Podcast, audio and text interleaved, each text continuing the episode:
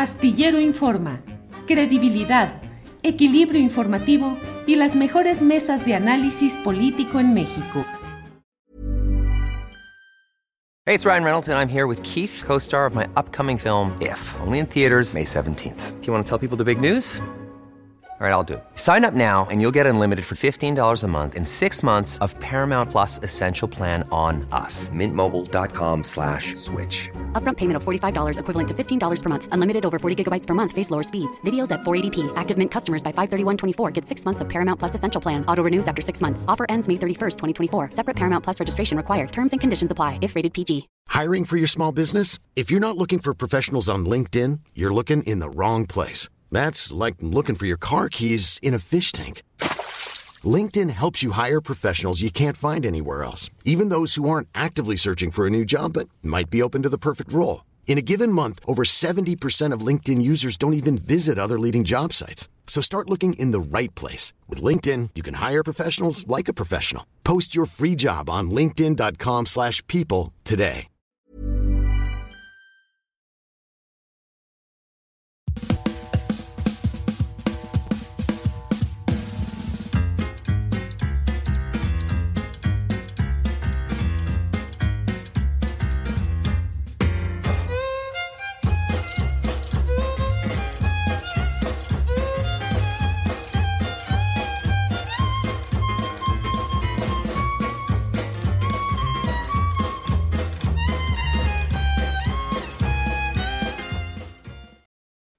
La una de la tarde, la una de la tarde en punto y ya estamos aquí en Astillero Informa. Muchas gracias por acompañarnos en este miércoles 15 de noviembre de 2023. Tenemos toda la información relevante de este día. Tendremos, como siempre, mesa de periodismo y tendremos entrevistas sobre temas que son importantes.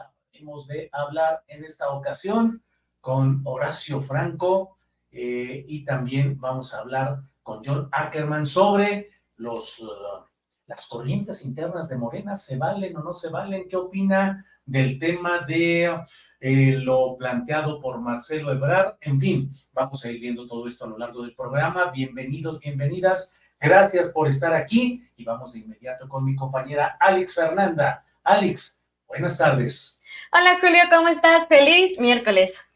Gracias, igualmente. Alex, qué bueno. Eh, miércoles, mitad de semanita, mucha información por todos lados, sobre todo lo político y lo electoral, pero ya nos irás diciendo qué hay hoy. Alex, por favor.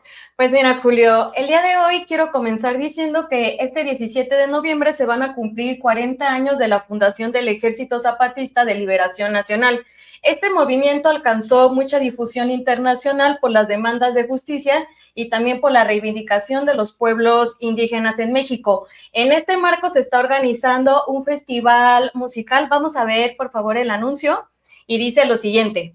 En el marco de los 40 años de la fundación del EZLN, los 30 del alzamiento y los 20 de la fundación de los caracoles, les invitamos a celebrar la alegre rebeldía en el festival Resonancias del Caracol, festival musical por los aniversarios del hashtag EZLN EZLN, 18 de noviembre de 2023 y medio. Y aquí podemos ver las bandas que estarán, será en el Deportivo Villacuapa del Sindicato Mexicano de Electricistas y tendrá un costo de 150 pesos en preventa y 200 el día del evento. También vamos a recordar que el Ejército de Zapatista de Liberación Nacional anunció en esta semana una, reorganización de su estructura para aumentar la defensa y la seguridad de los poblados, entre otras circunstancias.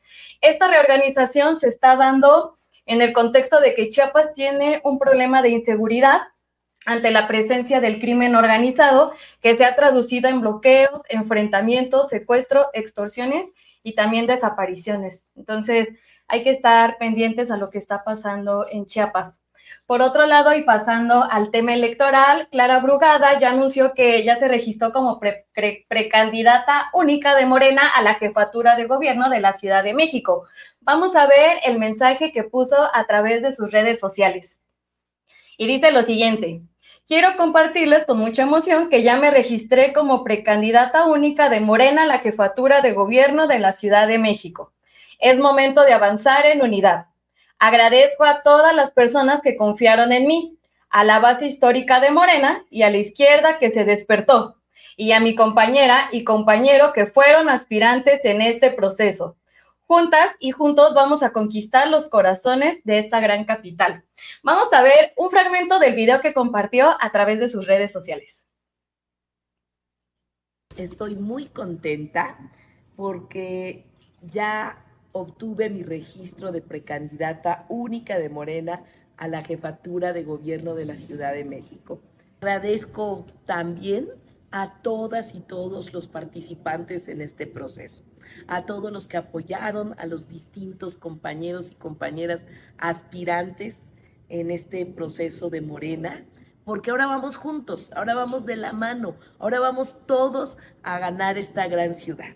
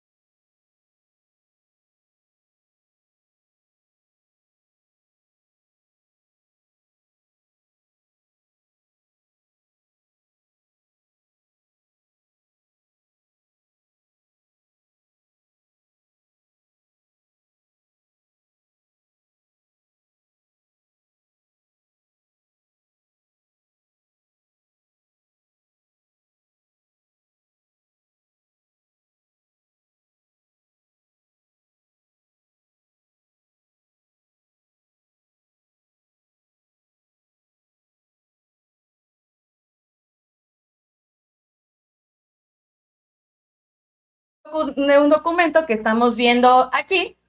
Y pues vamos a estar pendientes a todas las campañas que ya van a empezar. Por otro lado, en una transmisión en Facebook, la doctora Claudia Sheinbaum respondió a Marcelo Ebrard y dijo lo siguiente, eh, que no puede haber una segunda, ni una tercera, ni una cuarta fuerza, porque Morena solo es uno, es una sola fuerza.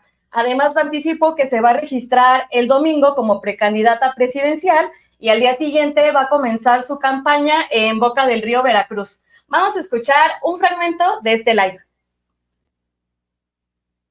No puede ser la segunda fuerza, ni la tercera fuerza, ni la cuarta fuerza, porque Morena es una sola fuerza.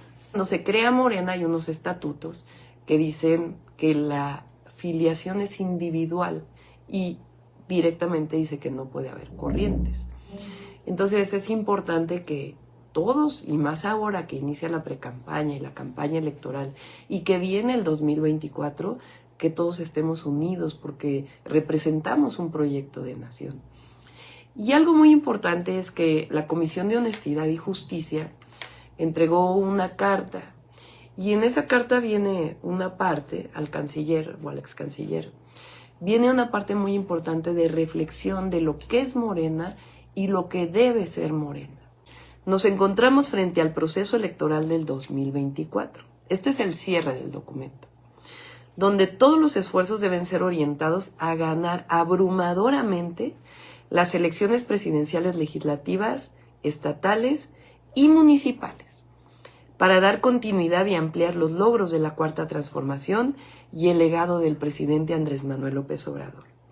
A partir de ese triunfo, debe haber un llamado al fortalecimiento de Morena nuestro partido no debe caer en los usos del viejo partido de Estado, ni en la lógica de corrientes partidarias que tanto daño le hicieron a la izquierda, ni en prácticas que siempre hemos combatido.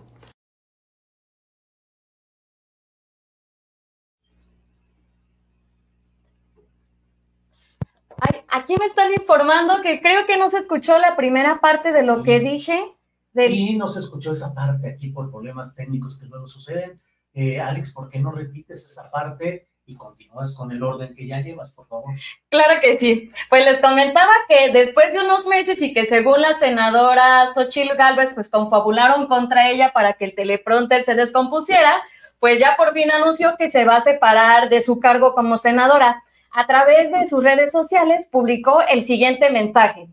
Solicité a la mesa directiva del Senado licencia para separarme de mi cargo como senadora a partir del 20 de noviembre. Me voy con el orgullo de haber servido a mi patria, hashtag con todo el corazón, y haber cumplido a las y los mexicanos. Estoy lista para servir a la nación donde el pueblo me lo demande. Y aquí vemos eh, el documento que lo, que lo puede acompañar. Entonces, van a empezar las precampañas, las campañas y vamos a estar muy pendientes a todo lo que ocurra. Y ya finalmente, hoy en conferencia de prensa, eh, en conferencia de prensa matutina, el presidente López Obrador anunció que se va a reunir con el presidente de China, con el primer ministro de Canadá y también con el presidente de Estados Unidos, Joe Biden. Vamos a escuchar la información que dio al respecto. A tener una entrevista con el presidente de China, una reunión bilateral. Voy a tener una entrevista, una bilateral, con el primer ministro de Canadá, con Trudeau, y una entrevista también bilateral con el presidente Biden. Y vamos a tener reuniones de equipos. Yo mañana en la mañana tengo el encuentro con el presidente de China. Celebro que sea después de ese encuentro entre ellos. Me va a dar tiempo de enterarme que trataron y a qué acuerdos llegaron. Deseamos que sean acuerdos eh, buenos, de cooperación. Hay varios temas Vamos a estar muy pendientes a las reuniones que va a tener el presidente Andrés Manuel López Obrador en estos días. Julio, regresamos contigo. Muy bien, muchas gracias, Alex. Gracias por esta participación ya aquí a mitad de semanita. Gracias, Alex. Gracias, Julio, y aquí pendientes con toda la información. Muy bien, muchas gracias. Vamos a seguir adelante. Vamos de inmediato con eh, nuestro programa tal como está estructurado. Muchas gracias a todos, a todas. Y mire, eh, vamos a entrar ya en unos segunditos con Horacio Franco. Usted lo conoce, flautista y director de Capela Barroca de México. Es, um, eh, le queremos preguntar acerca su postura en torno al asesinato de la le magistrade Ociel Baena y su pareja. Si ya está por aquí, adelante. Horacio, buenas tardes. Querido Julio, querida Alex, Fernanda y querido toda la producción y el público maravilloso Ustedes, muchas gracias. Buenas tardes. Gracias por darme esta oportunidad eh, de platicar sobre, pues más que sobre, sobre el asesinato lamentable o la muerte lamentabilísima de la magistrada, eh, yo, yo pedí este, este chance de platicar con, con ustedes y con el público de, de Astillero Informa, porque me, me di cuenta al ver la noticia en muchos portales en casi todos los portales en los que la pude ver, la pude seguir, me, di cuenta que, que pues sí se necesitan más que tomar medidas ante esto, más bien medidas inmediatas, la única medida que se puede tomar, la única medida que es prudente para, para contrarrestar todo lo que, lo que vi, todas las grandes manifestaciones sí de apoyo a la comunidad LGBTI, que es una comunidad muy grande, muy diversa y que no se puede estereotipar en una sola cosa, sino en casi que cada cabeza es un mundo y cada caso, pero en, sectores diferentes, que a veces son muy, este, también muy eh, polarizados ¿eh? y muy extrapolarizados en muchos aspectos. O sea, no es una comunidad heterogénea tampoco, ni a nivel mundial ni a nivel nacional no podemos eh, este, meter a toda la, diversidad sexual en una sola, en un sol, en una sola bolsa, porque tampoco, tampoco es cierto, ¿no?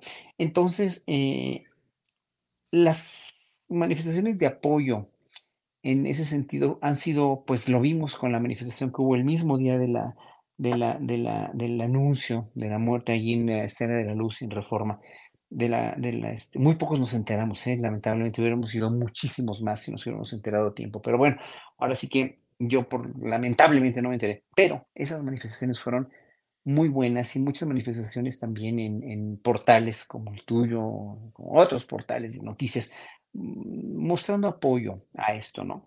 Pero otra, otra, otra serie de, yo siento que sí es una gran mayoría porque lo, lo malo ensombrece a lo bueno siempre, de gente que en verdad, sin ningún fundamento, sin ninguna reflexión, sin ninguna calidad de pensamiento, lanzan verdaderos ataques contra el magistrado, contra el lenguaje inclusivo, contra, contra, eh, pues contra toda la comunidad LGBTI, que para qué, bueno, los más sobresalientes que me acuerdo, ¿para qué se expone? ¿Para qué se expone? ¿Para qué anda mostrando su preferencia?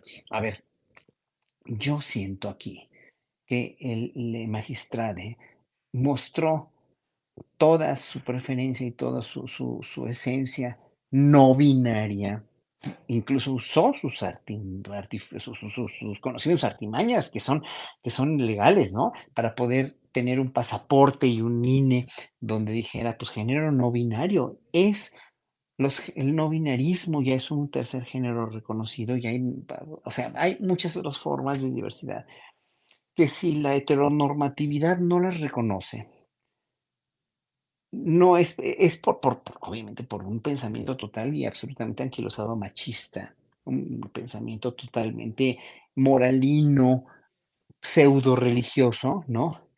Eh, etcétera, etcétera, que nos dijo, lleva a países como Uganda, por ejemplo, a ser países que están en la Edad Media con la, la pena de muerte para homosexuales o para minorías sexuales, no Afganistán, y en otros países, pues donde se ha reconocido ya como México, por fortuna, todos los derechos civiles y todos los, los este, ah, dicen que, que si hablo más fuerte, bueno, toda a ver, voy a hablar más fuerte. Yo creo que ya se oye mejor, ¿no? ¿O no?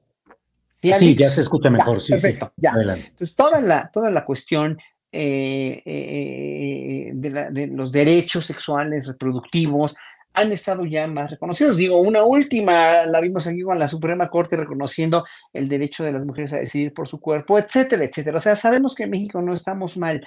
En cuestión de leyes, no, bueno, las leyes para la comunidad trans y las leyes en la cuestión que estaba propugnándole magistrade están todavía en pañales, ¿no? Pero, pero se necesitan no nada más leyes, no es una cuestión de legislación, sino es una cuestión de reconocimiento social y sobre todo de información y no de tolerancia, porque la tolerancia, incluso mismo Andrés Manuel lo ha dicho muchas veces, la tolerancia no me gusta, a mí nunca me ha gustado esa palabra tampoco, porque es tolerar algo de lo que no estás de acuerdo, es, es pasártelo así con, con, agua para que, no te, para que no te haga daño.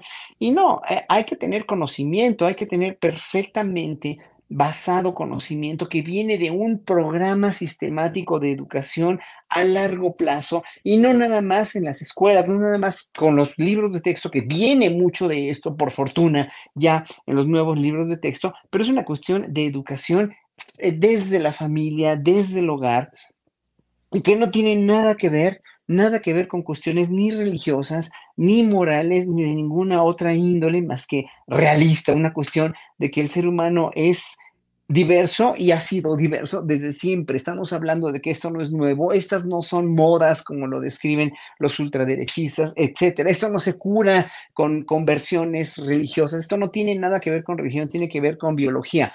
Punto. Y cuando, cuando se empieza a reconocer eso, la gente va a estar un poco más informada. El problema es que hay mucha gente que le duele. Mira, incluso en la mesa del más allá, cuando, cuando leo los comentarios después del, eh, del viernes, los comentarios de YouTube, hay una señora que me, me, tiene, me tiene, este, más bien yo soy su fijación, yo creo, porque dice que cómo es posible que me pinte los ojos, que, que no tuviste papá, y me pone una carita así como de señora, no sea tonta, mi papá fue el mejor de los padres del mundo, el más amoroso. El hecho de que yo me pinto los ojos, o sea, que ellos, del magistrado salga con falda, no tiene nada que ver con lo que traemos aquí en la cabeza. El problema es que la gente eh, en verdad vive vive en una, en una ficción o vive en una educación verdaderamente lamentable, lamentabilísima. Y eso es lo que precisamente, por eso quería yo aclarar esto, por eso quería hablar contigo, con, con Astillero y Forma, con el público, pues para que todo el público sea realmente consciente que no tiene nada que ver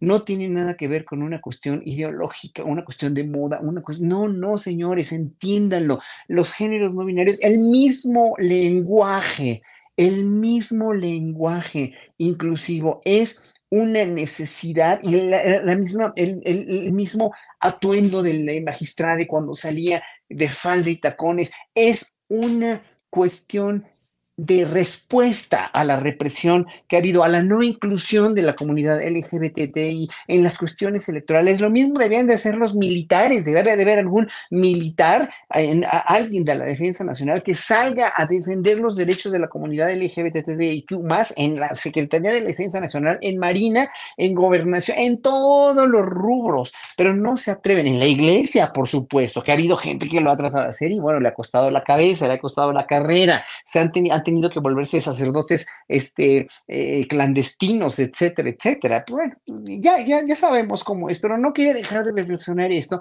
porque esto no es nada más cuestión de, de, o sea, obviamente la, la, la, muerte del magistrado ha sido la gota que derramó el vaso, pero la homofobia, los crímenes contra la homofobia y, la, y, también la, la, la cuestión del lenguaje no inclusivo es, es una cuestión que debemos entender también como una cosa que está cambiando, como una, como una nueva manera de expresión del ser humano que, como todos los lenguajes van cambiando con el largo de, a lo largo de los tiempos, de los siglos o de los decenios o de los lustros, el, el, lenguaje español va a cambiar. No necesitamos de reales académicas que lo aprueben. El mismo lenguaje va a ir cambiando poco a poco. Ya veremos si es en verdad necesario o no. Ya veremos. Para mí, en muchos sentidos, yo no estoy acostumbrado. Yo no estoy acostumbrado, no lo uso. Pero si es necesario en, este, en casos como este, este que detona una, una, una explosión social de tal envergadura, de tal magnitud, claro que es necesario, claro que es importante, porque él mismo se llamaba así. Y, en la, y ya en la conferencia Mañana, el subsecretario, le llamó le magistrado, o sea, ya no estamos hablando de, de, de, de, este, tergiversaciones a la Real Academia, bueno, no, nos importa un comino la Real Academia, la Real Academia jamás jamás, jamás ha eh, puesto eh, eh, palabras que se deben usar o no, jamás las ha impuesto. Ellos ordenan, ellos simplemente sí, pero es una sola academia. Hay muchas maneras de hablar en todos los países que no están reconocidas, o modismos o palabras que no están reconocidas por la Real Academia.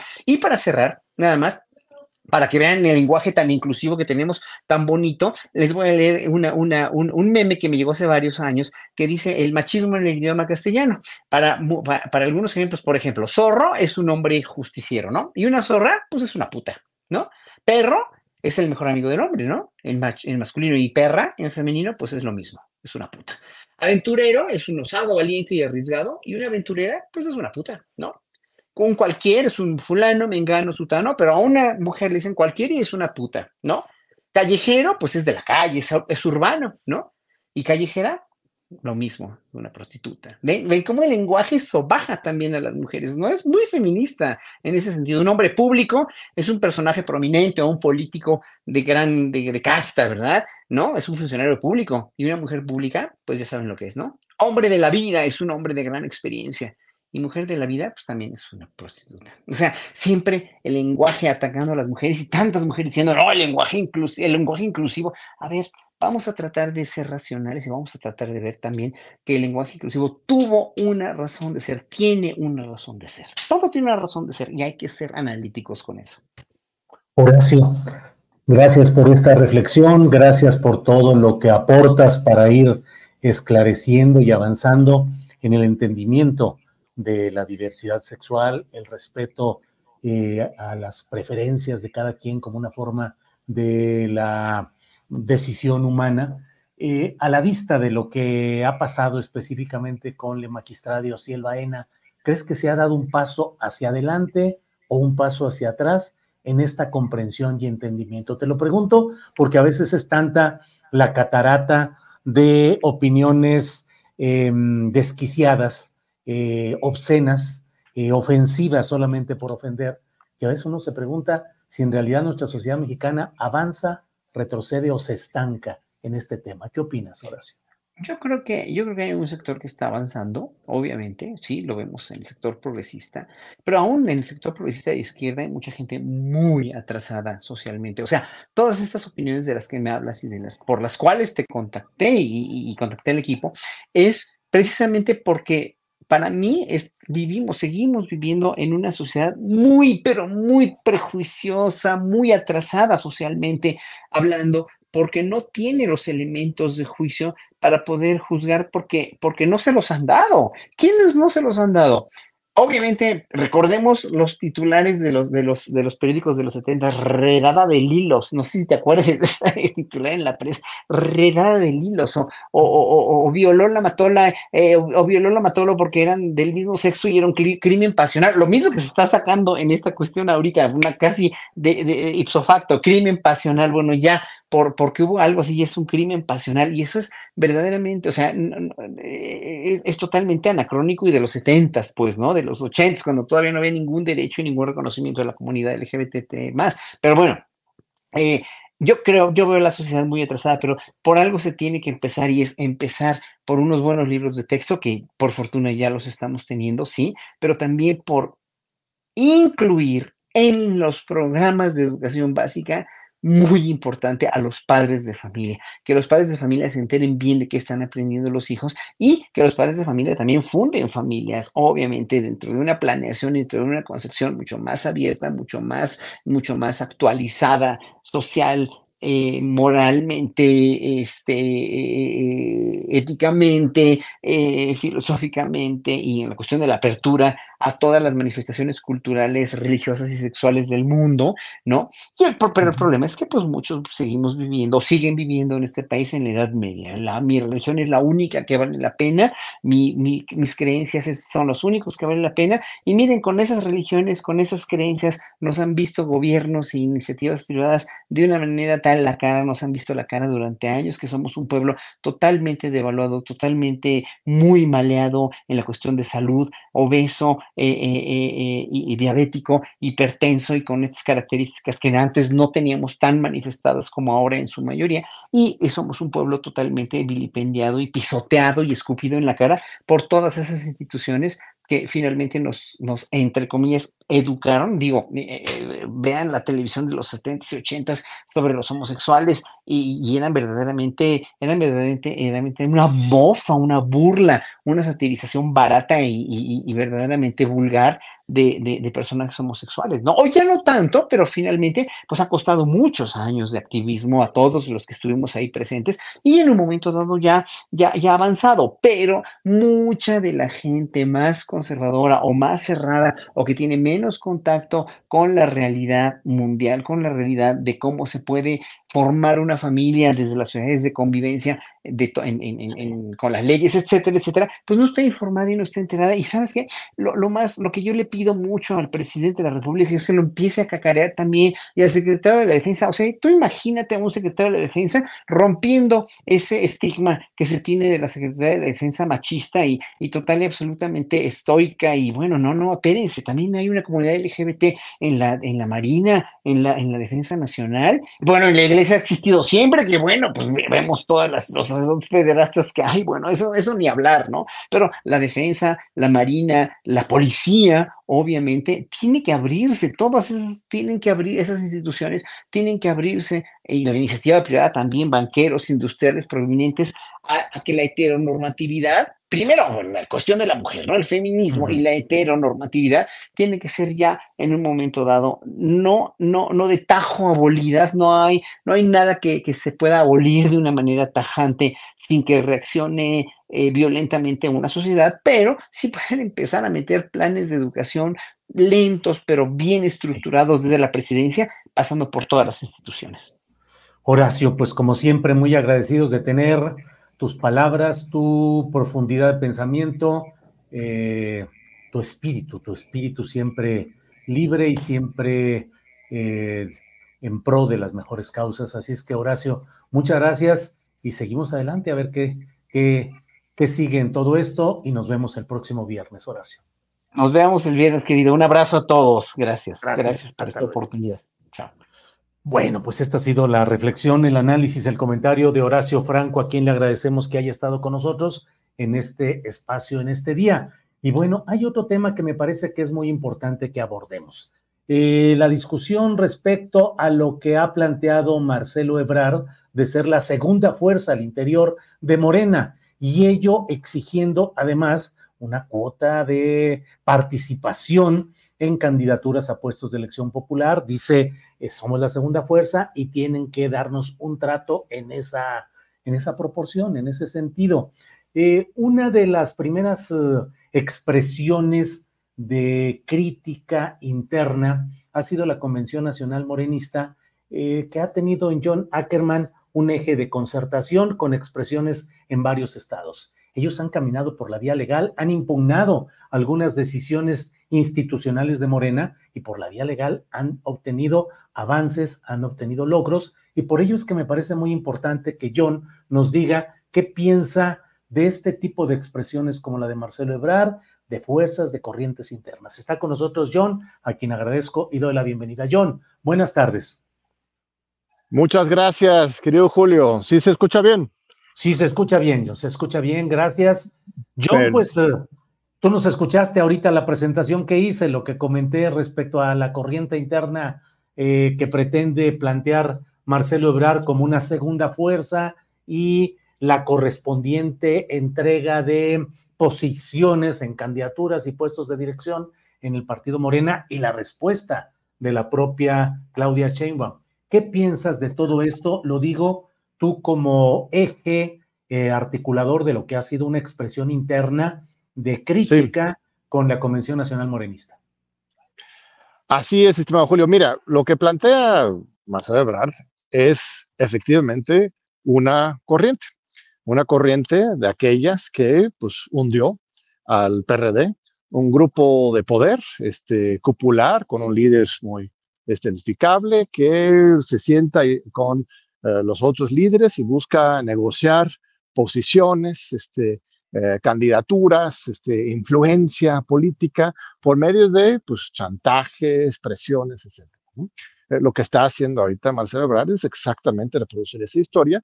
Y pues qué bueno, qué bueno que Claudia Sheinbaum la haya contestado así, que en Morena pues no hay corrientes, ¿no? Vamos a tener otra cultura política a partir de la democracia interna, a partir de respeto a los estatutos, a partir de la unidad alrededor de una causa, más allá de las personalidades específicas. Este, le llama la atención a, a Marcelo Ebrard. Esto es muy positivo y este, el único detalle es lo que hemos estado insistiendo desde la Convención Nacional Morenista, que no es una corriente. Esto es muy importante porque la Convención Nacional Morenista pues no estamos este, lanzando eh, este, candidaturas ni este, negociando posiciones. Este, yo que he estado fungiendo como este, vocero de este movimiento, por ejemplo, no busco absolutamente ningún cargo. Algunos de los convencionistas, pues sí, en sus diferentes localidades lo están buscando y lo celebramos, las apoyamos, pero de ninguna manera es esto una secta de poder que está colgado de alguna mafia este, este, muy influyente y que se siente a negociar las posiciones, sino todo lo contrario, lo que es la Convención Nacional Morenista es una anticorriente, porque nuestra exigencia ha sido siempre el cumplimiento de la ley, de la democracia interna. Aquí llama la atención y yo lanzaría una este, invitación muy fraternal a la este, defensora de la cuarta transformación nacional, Claudia Sheinbaum. Nosotros le hemos pedido a ella este, reunirnos con ella desde hace pues mucho tiempo, muy públicamente, los últimos seis meses, en el proceso interno de las corcholatas, le mandamos varias cartas, se le entregaron como una docena de cartas durante su gira. Después de que ella fue nombrada en septiembre, este, también celebramos y hicimos un llamado a la unidad y le hicimos esta invitación a reunirnos con ella, no para negociar posiciones, no con este afán de Marcelo Ebrard de este, generar una corriente, sino de hacerle llegar las inquietudes de las bases a favor de la legalidad y la democracia interna. Y pues resulta que ella sí se ha reunido con, con Marcelo, un par de ocasiones, dice Marcelo, pero con nosotros no. Entonces, eso sería pues el otro lado de la moneda. Qué bueno que Claudia eh, este, ratifica ¿no? la no existencia de corrientes, pero qué mal que no se abren a estas este, militancias de base que están exigiendo legalidad y democracia, porque sí hay problemas en esta materia. La convocatoria, las convocatorias más recientes que emitió Morena eh, por las candidaturas a legislaturas federales, al Congreso de la Unión, diputados, senadores, y ahora ya está ahorita en curso otra convocatoria para los cargos locales, presidentes municipales, regidores, diputados locales. Esas convocatorias rompen de manera muy tajante con lo que dice el Estatuto de Morena. El artículo 44 de Morena señala que cualquier proceso de selección de una candidatura o una aspiración, que no, lo mismo, eh, este, tiene que pasar por asambleas distritales o estatales o municipales, ¿no? Son las asambleas la base democrática del partido, que no necesariamente impone un candidato, pero sí puede seleccionar los que vayan a someterse a encuestas o que vayan a someterse a el tema de la ensaculación. Las, las, las convocatorias que se lanzaron violan totalmente ese artículo, lo cual, y esto aquí remato, abre justamente la puerta para que todas las futuras candidaturas sean precisamente a partir de pactos populares en lugar de a partir de la participación de la gente, porque en las manos de cinco personas, los integrantes de la, Comisión Nacional de Elecciones, ellos van a decidir absolutamente todo. Entonces, pues necesariamente va a ser a partir de la negociación y eso es lo que abre la puerta a las, a las corrientes y eso lo lamentamos. Sí, es trabajo. John, eh, esto que estás diciendo de esta eh, forma de hacer, de emitir esta convocatoria para estas candidaturas, ¿es algo que ustedes podrían impugnar por la vía legal como han impugnado otras cosas? Sí, se ha impugnado. Mira, este, muchos convencionistas y bases en general en todo el país han presentado este, denuncias este, al respecto. Están ahorita en las manos de la Comisión Nacional de Honestidad y Justicia, que en esta carta que ellos mandan a Marcelo Ebrard y a su grupo, este, se comprometen, dicen que hay un reconocimiento de que se han cometido irregularidades, pero aplazan para el próximo año, ¿no? después de las elecciones, la discusión este, a fondo sobre cómo se va a manejar este Morena. Entonces, este, mira, no tenemos mucha esperanza al respecto. La forma en que la Comisión Nacional de Justicia se ha comportado, ha evaluado las pruebas, ha sido muy deficiente. El Tribunal Electoral en general también los ha respaldado, aunque hace un par de semanas tuvimos una victoria muy interesante. ¿Recuerdas, Julio, que en Coahuila, eh, María Delgado y la Comisión Nacional de Justicia expulsaron a este, más de una docena de militantes de Coahuila por eh, su participación en la campaña. Bueno, ni siquiera por participación en la campaña, la expulsión, la expulsión eh, ocurrió desde enero eh, desde antes que hubiera empezado la campaña, simplemente por expresar su respaldo a Ricardo Mejía, que no es santo mi devoción, pero las personas tienen libertad de expresión y, este, pero Mario no opinaba así, expulsó, purgó el partido de esas personas y hace un par de semanas ganamos un litigio defendiendo sus derechos y ahora han sido destituidos en su militancia de Morena. Entonces, pues la vía jurídica es, es legítima, eh, aunque pues dudo mucho, ¿no? La verdad en que la forma en que la Comisión Nacional y el Tribunal Electoral han decidido, pues han dado totalmente libertad, impunidad. Perdón, entró una, llamada. Este, este, lo, que, lo que ha ocurrido es en realidad le han dado total autonomía al partido, entonces al parecer estas cinco personas van a decidir absolutamente todo y el llamado es que no negocien lugares con corrientes. Al contrario, realmente abren este, este proceso a la ciudadanía, a las bases de Morena, no solamente a la hora de encuestar, sino a la hora también de seleccionar quienes vayan a la encuesta o vayan a hacer este sorteado. Bien, John, eh, tu sonido se escucha un poco bajo después de esta interrupción que hubo, pero te quisiera invitar para ir cerrando. A ver ahí. Bueno, bueno, probando. Ahí está, ahí está. Sí, sí, sí. Oye, este, para ir cerrando esta plática, me gustaría hacerte alguna serie de preguntas pidiéndote que fueran rápidas las respuestas, unas cuantas palabras para ir precisando cosas. Por ejemplo, para que la gente le quede claro, eh, ¿cuál es la diferencia sustancial entre la postura del grupo que eh, postula Marcelo Ebrard, que es, dice él, una segunda fuerza, ¿cuál es la diferencia entre lo que ellos han hecho y lo que ustedes convención, como Convención Nacional Morenista hacen? Ah, pues es noche idea.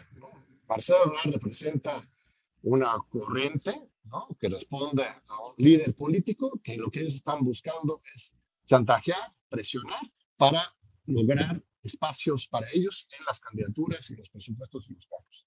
Nosotros, la Convención Nacional Morenista, más bien eh, eh, significa una articulación de militantes de base que no tenemos poder, más bien todo lo contrario, este, han sido excluidos de estos pactos populares. No buscamos un pacto popular, sino justo lo contrario, estamos buscando que el partido se acerque a las bases. Sí, eh, John, se ha ido bajando el sonido, tal vez las baterías de los audífonos inalámbricos estén bajando este, y no se escucha ya, es muy bajito. Así es que, pues muchas gracias por esta oportunidad de platicar y seguiremos adelante porque hay, creo, mucho que analizar y discutir respecto a lo que debe hacer la izquierda en estos momentos de definiciones y de perspectivas interesantes. Claro que sí, querido Julio. No sé si me escuchan todavía, pero un abrazo fuertísimo. Muchas gracias. Igual, gracias. Hasta pronto. Bueno, pues ahí hubo este tema. Probablemente se estaba eh, bajando la, pila del, eh, de los audífonos inalámbricos, audífonos y micrófono. Y bueno, eso es lo que estaba ahí. Bueno, es la una de la tarde con 38 minutos. Una de la tarde con 38 minutos. Eh, hoy hay sesión del ah, Tribunal Electoral Federal. Son varios los temas que van a analizar. Eh, estaremos atentos a lo que vaya sucediendo en esta sesión del Tribunal Electoral, que tiene una larga lista de temas pendientes. También estaba sesionando hasta hace minutos mm, un tribunal, una sala de un tribunal administrativo donde se está tratando el tema eh, delicado de eh, el glifosato, los cultivos del maíz, denuncias eh, Julia Álvarez y Casa, activista de la defensa de Sin Maíz No Hay País, eh, ha señalado que en la lista de asuntos que están eh, por resolverse, yendo en el número 5, ya se había anunciado que el asunto número 16, que es el relacionado con este tema del maíz, ya estaba agendado como aprobado previamente, porque es un juzgado que pretende amparar las pretensiones de que se sigan utilizando sustancias tóxicas en los cultivos del país en general.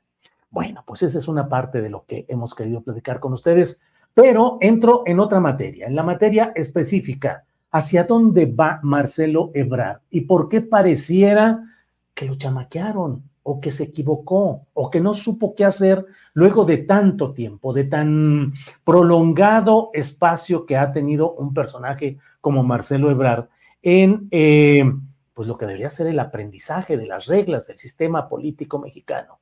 En más de una ocasión he dicho aquí mismo que si un activo tiene eh, Marcelo Ebrard es justamente el haber conocido desde su primera juventud los entretelones de la política tradicional, cuando formó parte como alumno destacado de Manuel Camacho Solís, que siendo profesor en el Colegio de México, ubicó a un joven brillante, Marcelo Ebrard Casaubón, y lo convirtió en su alumno en términos académicos, pero sobre todo en términos políticos.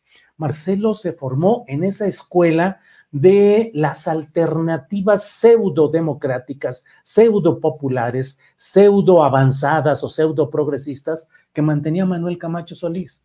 Manuel Camacho Solís fue un personaje especializado en construir siempre alternativas de mediatización ante las decisiones impositivas e impopulares, represivas en muchas ocasiones, que se practicaron durante la administración de eh, Carlos Salinas de Gortari. Carlos Salinas y Manuel Camacho eran virtualmente una pareja de trabajo político, pareja de trabajo político, con tal interacción que se consideraba que Camacho era el único personaje que tenía la capacidad, la confianza y la fuerza política y personal para hablarle de tú a tú a Carlos Salinas y hacerle ver que algunas cosas que él estuviera realizando, de las muchas que hacía mal, que en algunas se podía intentar abrir la puerta, evitar el conflicto, suavizar, matizar, mediatizar, ofrecer alternativas para que el sistema siguiera funcionando tal cual pero en los puntos donde se veía que había eh, vapor y que se sabía que venía una presión que podría estallar, pues ver la manera de, mediante subsidios económicos, ayudas económicas, eh, corrupción hacia liderazgos, eh, planteamientos supuestamente intelectualizados, de buscar los caminos que puedan permitir avanzar sin que haya las rupturas y entendiendo que siempre un paso adelante en política siempre será mejor que el choque directo, en fin lo que ha sido la historia del sistema político mexicano, permítanme, y no me voy a detener en, ello mucho, más, pero como hasta ahora, que siempre yo he dicho, pues es que no es que haya un cambio revolucionario en el sistema político mexicano, hay un remozamiento, es, es un ir reacomodando piezas para que continúe el mismo sistema político con diferentes expresiones, pero ese es otro tema. El punto específico es que de esa escuela política viene Marcelo Ebrard conocedor de lo que fue el salinismo, de los momentos de crisis, de los momentos en los que el camachismo con el joven Ebrard tuvieron que pasar la temporada difícil de todo lo que sucedió en aquella etapa en la cual después del asesinato de Luis Donaldo Colosio, Camacho dijo, la bala que mató a, Colosio es la misma bala que mató mi carrera política, me mató a mí políticamente. No fue así, porque Camacho y Ebrard saltaron a la nueva balsa que se convirtió en transatlántico, que era el proyecto político de Andrés Manuel López Obrador. Manuel Camacho Solís llegó a ser senador a nombre del PRD, impulsado por el obradorismo, y, Manuel, y Marcelo Ebrard, que buscaba ser candidato a jefe de gobierno en 2000 contra, entre otros, contra el propio Andrés Manuel López Obrador, declinó, entregó la, la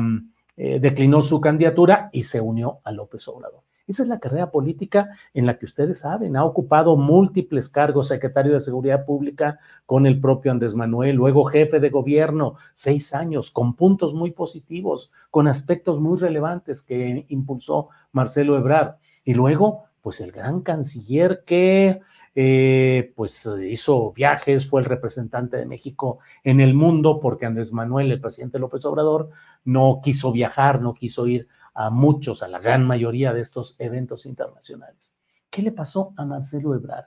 ¿Por qué tropezó así? ¿Por qué se ha ido equivocando un día sí y otro no en estos meses desde que decidió lanzarse como aspirante a la coordinación de la 4T?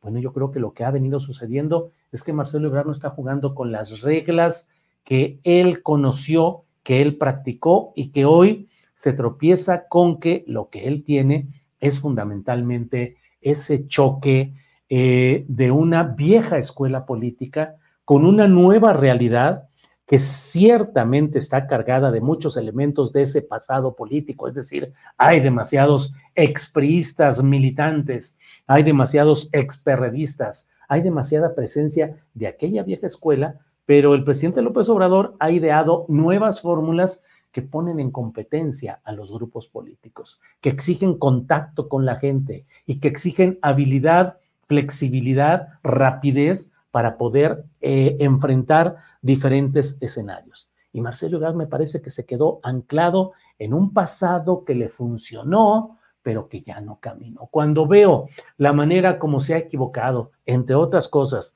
con estas entrevistas que dio luego del acuerdo que dijo haber, haber tenido con Claudia Sheinbaum, pues me parece que ahí fue dándose una circunstancia sumamente em, eh, provocadora, retadora, impropia de alguien con el empaque y la experiencia política de Marcelo Ebrard porque de pronto apareció con López Dóriga, con Ciro Gómez Leiva, eh, aparentando ser el gran triunfador político y asumiéndose como el futuro campeón justiciero de las causas internas de Morena. Y además, como el jefe, el comandante en jefe de la segunda fuerza dentro de Morena.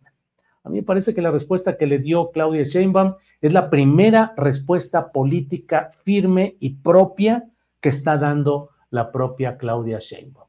La manera como se expresó, es decir, la manera como se expresó en esta alocución que fue difundida en redes sociales, donde ella responde y plantea cosas y toca este tema, me parece que es la primera vez que yo la veo con un aire ya de concepción y ejercicio del poder real que va teniendo. Su primer intento fue el impulsar a Omar García Harfuch, un primer intento que no le funcionó y que ahora ella tratará de ir um, compensando, ya no remediando, pero compensando con incorporar a García Harfuch a su equipo central de trabajo y luego prepararlo para algo que también es absolutamente reprobable, pero ya llegará el momento de ir planteando en su momento estas cosas, que es la pretensión de convertirlo en secretario federal de Seguridad Pública. Es decir, después de todo lo que sucedió en la Ciudad de México, después de los señalamientos por el antes y el después del crimen contra los 43 en Iguala, los 43 de Ayotzinapa, de su pasado policíaco, de sus relaciones con García Luna y con Carmen, Cárdenas Palomino, bueno, sería el colmo que se quisiera creer que esto, el proceso interno en la Ciudad de México, ha sido un lavado de cara y de manos para que ahora sí, legitimado, pueda ser el hombre de la seguridad pública federal. Pero Particularmente me detengo en el hecho de que Claudia Sheinbaum ha ejercido de una manera, me parece que muy puntual, muy clara, muy directa, esa función de ser la defensora de la 4T y la virtual candidata presidencial que lo es. Y la manera como lo expresó, me parece que es, eh, era necesaria. No podía permitir que siguiera esta serie de elucubraciones y de fantasías políticas, que no dejan de ser fantasías políticas las que desarrolló Marcelo Ebrard al estar planteando pues que él negociaba de tú a tú en igualdad de circunstancias, le dije, me contestó, yo considero, si no, pues para qué estoy ahí, o sea, un exceso de protagonismo, un egocentrismo político que no podría ser pasado por alto y una pretensión de constituir una fuerza política al interior de la única fuerza que podría ser la de Morena por sí misma. Eh, puede opinarse lo que se quiera acerca de la postura que ha tenido tanto el partido Morena como su fundador y guía fundamental que ha sido López Obrador, de no permitir eh, corrientes internas, de no permitir repetir las experiencias de los chuchos en el PRD y en otros partidos, donde las luchas internas entre esas corrientes, partidos, facciones, pues han llevado al, a, exhibirse públicamente como unos eh, buscadores solamente de cargos y de posiciones. Pero esa ha sido la postura de Andrés Manuel López Obrador y a esa postura como postulado de Morena, se han adherido quienes han entrado a ese partido. Resulta así de veras eh, conmocionante ver a Marcelo Ebrard proponiendo que él pueda ser el líder de una virtual corriente interna en Morena. Resulta conmocionante ver que lo diga cuando los estatutos, tal, tal como Clara Sheinbaum y Mario Delgado lo han señalado, cuando los estatutos lo prohíben y cuando en la práctica no se ha permitido que haya ningún tipo de disidencia expresada en corrientes organizadas al interior de Morena. Así lo dicen los estatutos, toda disidencia interna, todas, todas las críticas que haya, tienen que ser ventiladas a través de la Comisión Nacional de Honestidad y Justicia. Ahí es donde debería estar la discusión conforme a los estatutos. Pero caray, se suelta de esta manera en Marcelo Ebrard, creo que resulta complicado entenderlo. Como resulta complicado entender también el comportamiento que van teniendo los partidos de oposición. Me parece realmente impresionante el hecho. Bueno, antes de pasar al tema de la oposición, déjeme compartir con usted esta fotografía de eh, Claudia Chainbaum, que se reúne con los coordinadores, con los aspirantes, al, virtuales aspirantes a las candidaturas en nueve entidades federativas, desde luego entre ellas la correspondiente a eh, la Ciudad de México. Está reunido ahí con las, eh, los nueve hombres y mujeres aspirantes a estos cambios, con una, un mensaje que dice por ahí, en la 4T estamos, uh, déjeme ver lo que dice, en la 4T estamos unidos. Vamos con el pueblo de México a fortalecer y avanzar en este renacimiento de la vida pública de México, con las y los nueve coordinadores de la transformación, Clara Brugada, Eduardo Ramírez, Alma Alcaraz, Claudia Delgadillo, Margarita González Arabia, eh, Alejandro Armenta, Javier May, Rocío Nale y Joaquín Díaz Mena, conocido como Huicho. Ese es el el, equipo de ensueño, el Dream Team con el cual quiere Morena y Claudia Sheinbaum ir a las próximas elecciones en los estados.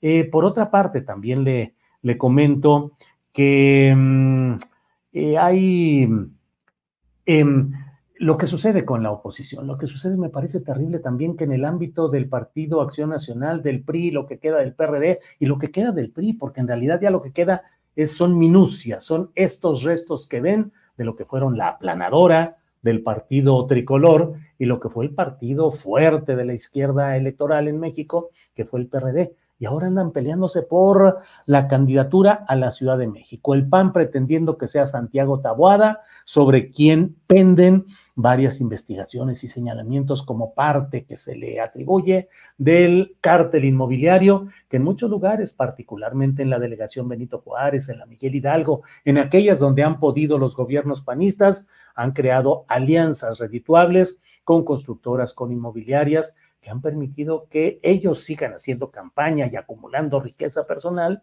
a través de todas estas maniobras de corrupción, de corrupción política desde cargos públicos.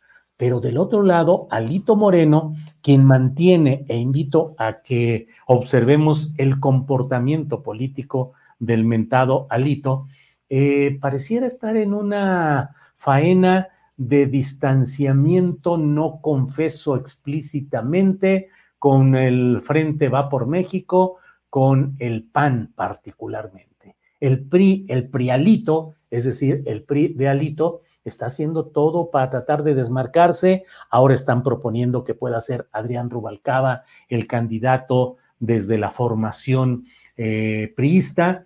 Y del lado del PRD también, aunque saben que no tienen absolutamente ninguna posibilidad de obtener esa candidatura y mucho menos el gobierno de la Ciudad de México, pues juegan al juego de dividir, de pelear con Luis Cházaro, que es el aspirante dentro de ese camino. Ahí está Alejandro Moreno eh, planteando pues estas cosas de debemos impulsar una plataforma y propuesta de gobierno para poder construir un mejor país.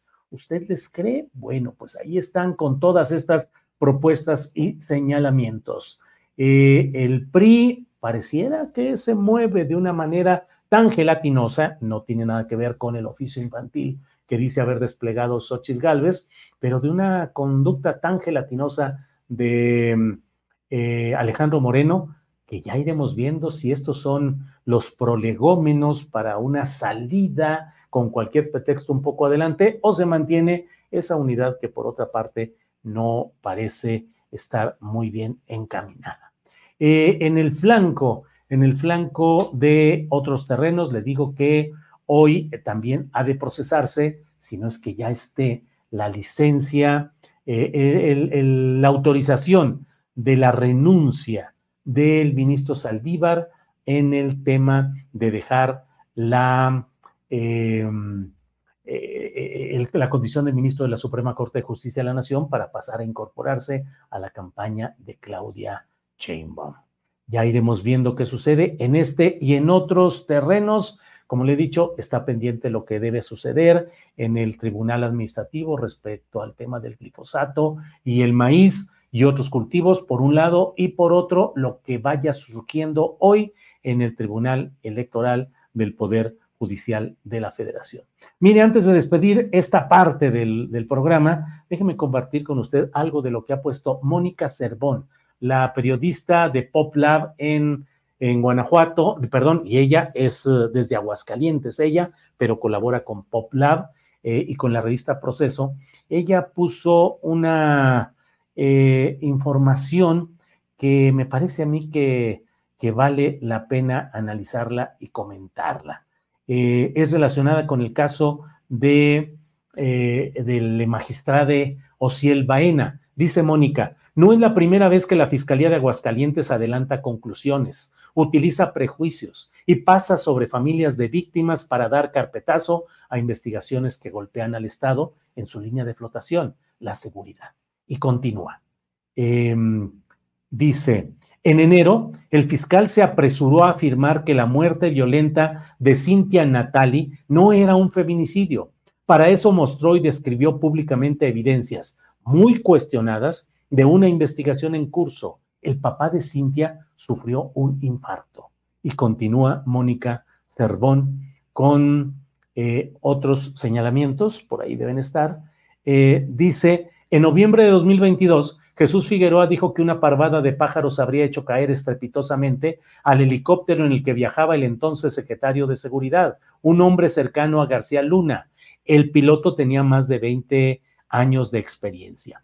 Eso lo dijo días después de que cayó la nave en donde murió Porfirio Sánchez, que acababa de salir de un penal federal acusado de tortura y que antes de morir se encontraba cateando domicilios ocurrió poco antes del juicio a García Luna. El caso no ha sido esclarecido. Continúa la reportera Mónica Cervón desde Aguascalientes. En 2020 aseguró que la muerte de una niña de cinco años encontrada en una planta de tratamiento había sido accidental. Lo dijo al otro día del hallazgo. Monse vivía en un complicado entorno familiar y el lugar en donde fue hallada era de difícil acceso. Y así Mónica Cervón da, Mónica Cervón da información, caso de dos, diez adolescentes, eh, diferentes eh, pruebas de cómo la Fiscalía de Aguascalientes ha tenido como una de sus facetas el adelantar información, tratar de cerrar expedientes y dar por válidas ciertas versiones que luego la realidad eh, termina contradiciendo. Así es que vean, por favor, este, esta, esta serie de mensajes que ha puesto Mónica Cervón en su cuenta de Twitter ahora X, arroba Mónica-Cervón, y ahí pueden encontrar algunas de las circunstancias que nos llevan a seguir preguntando realmente lo que pasó ahí en el tema de la muerte de la magistrade Osiel Baena y su compañero. Mm, habrá que seguir preguntándonos eh, hasta llegar a una verdad completa de lo que ahí ha sucedido y no irnos solamente con estas versiones de esta índole. Bueno, eh, es la una de la tarde con 59 minutos. Una de la tarde con 59 minutos. Eh, déjeme poner una pequeña cortinilla de presentación y regreso con la mesa de periodismo. Adelante, por favor.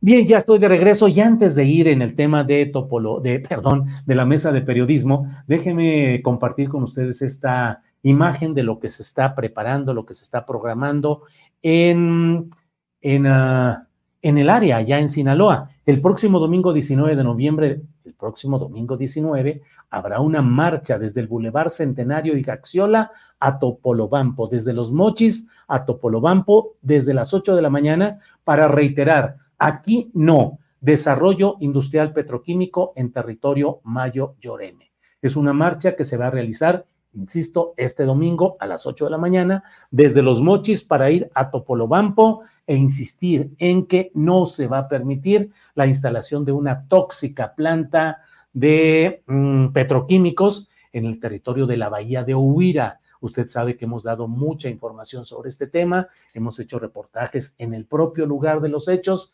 y es una, un retomar la línea de protesta y de organización social contra esta planta, eh, que es un negocio de grupos uh, del prismo del Francisco Labastida Ochoa y su equipo de asesores y equipo de técnicos y de el propio presidente municipal actual eh, de aquellos lugares, que es de los Mochis, que es uh, eh, ahorita no me acuerdo exactamente del nombre, pero que antes fue secretario general de gobierno del estado de Sinaloa con Mario López Valdés. Eh, Gerardo, mm, ahorita me recuerdo el nombre, me recuerdo el nombre, pero bueno, esencialmente es esto lo que he querido compartir con ustedes. Y vamos de inmediato a nuestra mesa de periodismo. Adelante, ya están por aquí mis compañeros. Arturo Cano, buenas tardes. Muy buenas tardes, Julio, Danielas, Danielas, hoy estamos. Este, ¿Cómo están? Muy buenas tardes, qué gusto verlas por aquí. Daniela Barragán, buenas tardes. Hola, querido Julio, buenas tardes. Saludos a la admirada tocaya Daniela Pastrana y también un saludo a Arturo Cano, ya aquí con todo el ánimo porque hay muy buenos temas para el día de hoy. Así es. Daniela Pastrana, buenas tardes. Buenas tardes, Julio, Arturo, Daniela Tocaya. Pues aquí estoy ahora en Panamá. Estamos esperando los resultados de la de un, de, un premio, del premio Roche por la cobertura de la vacunación que se dan mañana. Y bueno, mientras dándonos unas vueltas aquí con las protestas que están muy intensas. Eh, sí, Daniela, sí. Es la primera vez que, o sea, yo nunca me imaginé ver a Panamá eh, con bloqueos y todo por una, por una minería, justamente por una minera, por la instalación de la, de la minera más grande de, de lo que se piensa como el proyecto más grande de Centroamérica, minero, y ha provocado aquí una revuelta. ¿Y, qué cuál, cuál, es el, punto de la oposición a esa planta, Daniela? Pues, pues el mismo que en muchos otros lados, o sea, es la destrucción que genera esta mega. Life is full of what ifs. Some awesome, like what if AI could fold your laundry? And some, well, less awesome. Like what if you have unexpected medical costs? United Healthcare can help get you covered with Health Protector Guard fixed indemnity insurance plans. They supplement your primary plan to help you manage out of pocket costs. No deductibles, no enrollment periods, and especially no more what ifs. Visit uh1.com to find the Health Protector Guard plan for you. Hey, it's Ryan Reynolds, and I'm here with Keith, co star of my upcoming film, If, only in theaters, May 17th. Do you want to tell people the big news? All right, I'll do it. Sign up now and you'll get unlimited for $15 a month in six months of Paramount Plus Essential Plan on us. Mintmobile.com slash switch. Upfront payment of $45 equivalent to $15 per month. Unlimited over 40 gigabytes per month. Face lower speeds. Videos at 480p. Active Mint customers by 531.24 get six months of Paramount Plus Essential Plan. Auto renews after six months. Offer ends May 31st, 2024. Separate Paramount Plus registration required. Terms and conditions apply if rated PG. Minería. Esta, eh, eh, pues lo que se hace, ¿no? Se destruyen cerros, o sea, es una cosa muy bárbara la megaminería, la verdad. Entonces, aquí, eh, pues hay una enorme resistencia que parecía que, que, no iba a crecer, pero pues ya llevamos semanas y de videos y de hecho tuvieron que cambiar la sede de donde se va a entregar el premio porque toda la zona del casco viejo de Panamá está con cierres y con bloqueos. Muy intensas las protestas. Oye, Daniel, a ver si luego nos platicas en esta ocasión o más adelante cómo ven los sectores económicos o políticos del canal de Panamá la apertura del canal transísmico de México, si lo ven como una competencia, eh, no sé, eh, regional, en fin, no sé, no sé qué haya sobre eso. Pues mira, ese es todo un tema que quizá sí sea bueno que de pronto un día lo platiquemos, Julio, porque eh, yo hace un par de meses que fui a, Chile a los 50 años del golpe, me topé por primera vez con una imagen muy extraña que es tráfico eh, eh, parados como en como los barquitos, o sea, se veía desde el cielo todos los barquitos aquí en el canal de Panamá porque tenían, pues había, el, el agua no alcanzaba a subir para hacer el traslado, o sea, para hacer esto que hacen que se baja un nivel se sube el otro para que puedan pasar los barcos. Y había embotellamiento de barcos. Yo hasta tomé algunas fotos porque había realmente un embotellamiento de barcos varados que no podían pasar. Entonces es todo un tema, el, el tema de, del canal y la competencia que va a representar el corredor transísmico que está a punto de ya de, de arrancar, ¿no? Y ya iremos viendo porque es un tema que luego eh, levanta mucho ruido, pero pues también qué tanto Panamá perdió soberanía y perdió control sobre su destino a partir del famoso canal y qué riesgos puede haber en el istmo o no de cosas parecidas, pero pues ya iremos platicando de eso, Daniela. Así es, así todo un tema, nos espera muchísimo trabajo por acá. Muy bien, Daniela, gracias. Daniela Barragán, a ti ni te pregunto porque tienes una cara de felicidad porque fuiste a ver a Paul McCartney y así lo pusiste. ¿Cómo te fue, Daniela Barragán, que andabas ahí metidaza? No, hombre, o sea, un lujazo haber estado en el concierto del día de ayer, ya me ando recuperando de la voz. O sea, fueron casi tres horas de que este señor se aventó, nombre, un repertorio de lujo. Estuvo magnífico el concierto del día de ayer andas eh, un poco afónica porque te la pasaste cantando, sobre todo cuáles canciones son las que más gritaste, Daniela Barragán. Híjole, es que la verdad soy muy fan tanto de, de, Paul en el grupo como de solista, o sea, sí soy ultra, ultra fan, entonces voy a ser presumida y puedo decirles que me aventé casi todas las canciones, así que en general. Ándale, ándale. Arturo Caño, pues ya nosotros, sí, sí, Daniela. Pues sí, qué bueno que estuviste por ahí, qué bueno verte tan contenta. Arturo Cano, pues a ti y a mí nos toca hablar de qué, de política o de qué hablamos, porque... Pues de, cosas de viejitos, Julio, ya pues que... Sí, sí, sí. Este Arturo, abre, abre, como decían antes cuando empezaban los bailes en aquellos tiempos, abre la pista, abre el baile con lo que tú quieras. ¿Qué tema te parece interesante? Dicen aquí, Paul se aventó casi una mañanera, dice Carlos Vargas. Bueno, Dice Fernando Rivera que estuvieron carísimos los boletos.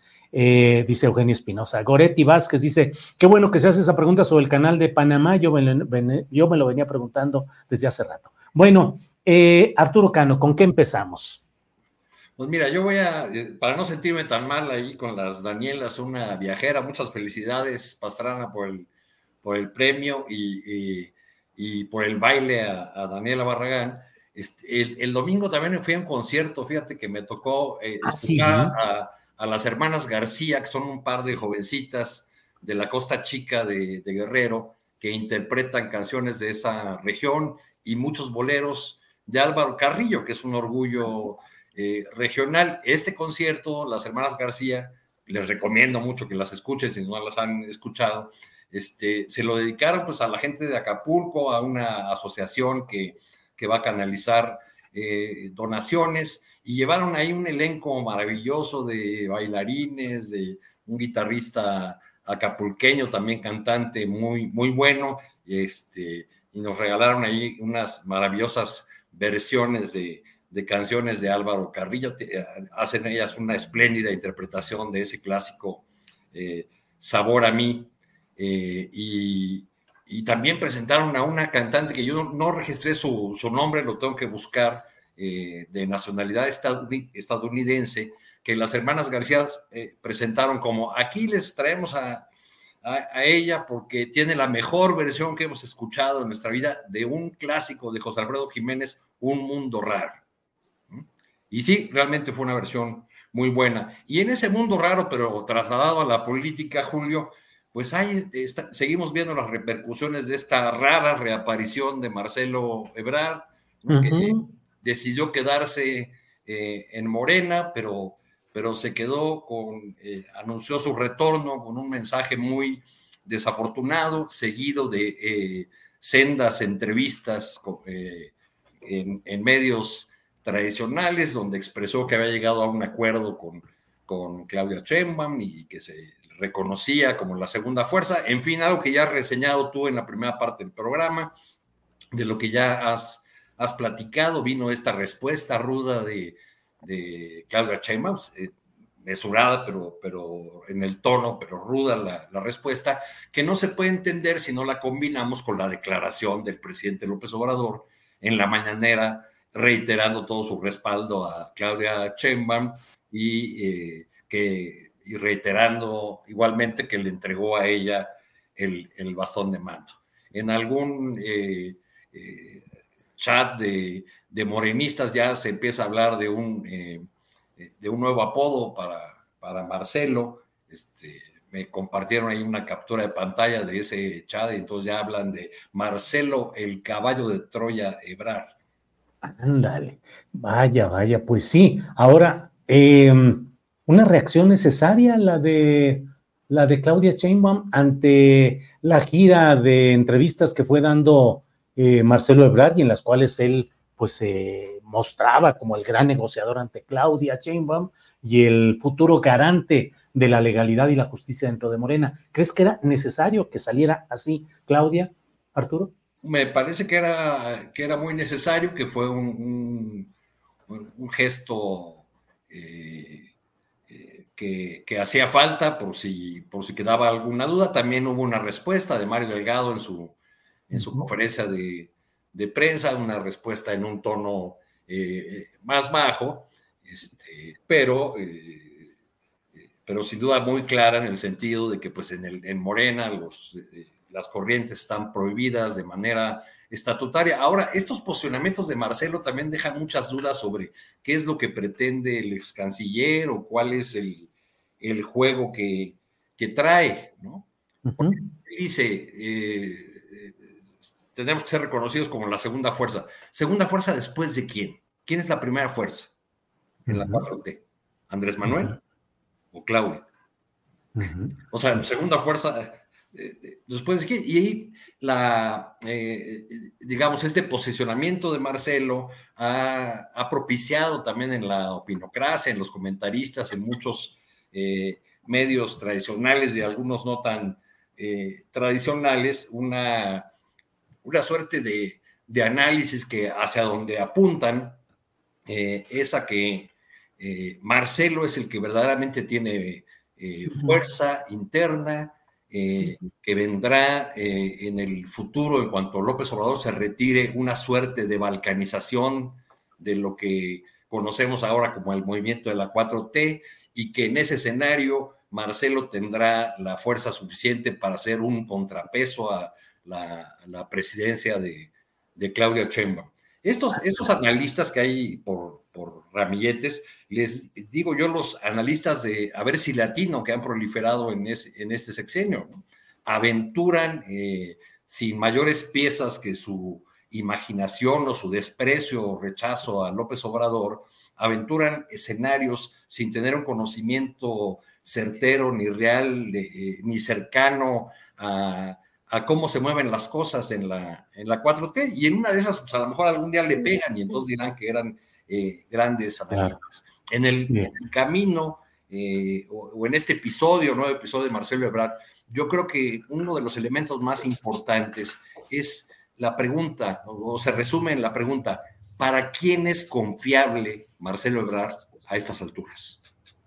¿Es confiable para la oposición? ¿Es confiable para Claudia? ¿Es confiable para la cuatro? ¿Para quién es confiable? Después de todos estos pasitos que, que ha dado de este estirar la liga y de esta larga vuelta que dio para regresar al punto de origen. Es decir, se dijo, el que quede en la segunda posición tendrá una posición garantizada dentro de eh, el esquema, el nuevo esquema de poder. Bueno, toda esa larga vuelta de, muchas semanas eh, la da Marcelo solamente para regresar al punto que ya había ganado. Bien. Eh, Daniela Pastrana, Daniela, ¿qué opinas de este punto que plantea el propio Arturo? ¿Para quién es confiable a estas alturas Marcelo Ebrard? Y aún en lo general, Daniela Pastrana, em, ¿qué le pasa o qué le pasó a Marcelo Ebrard, una figura con tanta experiencia política? Luego a veces viéndolo cómo reaccionó ante estos uh, problemas internos, casi cree uno lo que se dijo en su momento de que Donald Trump lo vio entrar y le dijo, quiero esto así, ya está, quiero tantos uh, soldados en la... y que dice Donald Trump que nunca había visto a una persona doblegarse en términos políticos tan rápidamente. Parecieran muchos uh, descontroles en la conducta política de Ebrard, pero ¿cuál es tu opinión, Daniela Pastrana? Ya estaba esperando esa pregunta, Julio, porque eh, tengo que hacer mi rectificación necesaria. Yo aquí contigo hace un par de meses platicaba que, pues que no, que no se iba a ir, que pues sí, en eso sí tenía razón, pero porque yo decía, pues Marcelo Ebrard es un eh, político con mucho oficio y muy inteligente y pues no va a ser esa tontería. Y pues sí la hizo esto de, no, no de irse, no llegó hasta tanto, pero sí de no mostrar ser tan inteligente como yo pensaba, eh, ni, ni, este, ni tan buen político. Ahora tendría que dar esta, eh, digo yo, este, pues hacernos como la clase, ¿no? De cómo perder tu capital político en un muy corto tiempo, porque ha sido un tiempo récord en, lo, que ha, lo que ha perdido como bien decía Arturo, pues eh, este largo periplo para... yo no diría al mismo punto, yo creo que llega atrás de lo que ya había ganado, o sea, muy mala apuesta.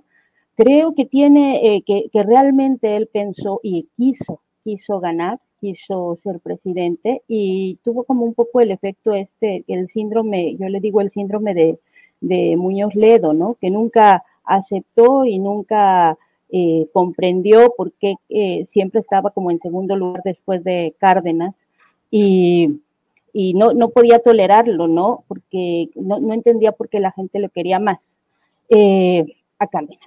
Entonces creo que eso le pasó, que este, él, más que el proyecto político, sí, sí tuvo un enojo real de no ser el, el candidato lo platicamos aquí, yo decía, bueno, pues es como la historia de Camacho, o sea, como que parece que no, no está aprendiendo, y eso es al final lo que ocurrió. Ahora regresa porque no tenía margen, no tenía dónde ir, o sea, no era, lo platicamos, el, el candidato este de las mayorías que iba a aglutinar a todos en Movimiento Ciudadano, ya se dio cuenta ya que se enfriaron las cosas, pero yo creo que el costo ha sido alto para él. O sea, yo creo que ahorita regresa con tres pasos para atrás de lo que ya había conseguido en, la contienda interna, ¿no? Y esa posición de ser el inteligente, el negociador, el que puede atraer a un sector de clase media, o ya no quiero decir clase media con todo lo que se ha discutido sobre, sobre el concepto, pero a este sector, digamos, de la oposición, eh,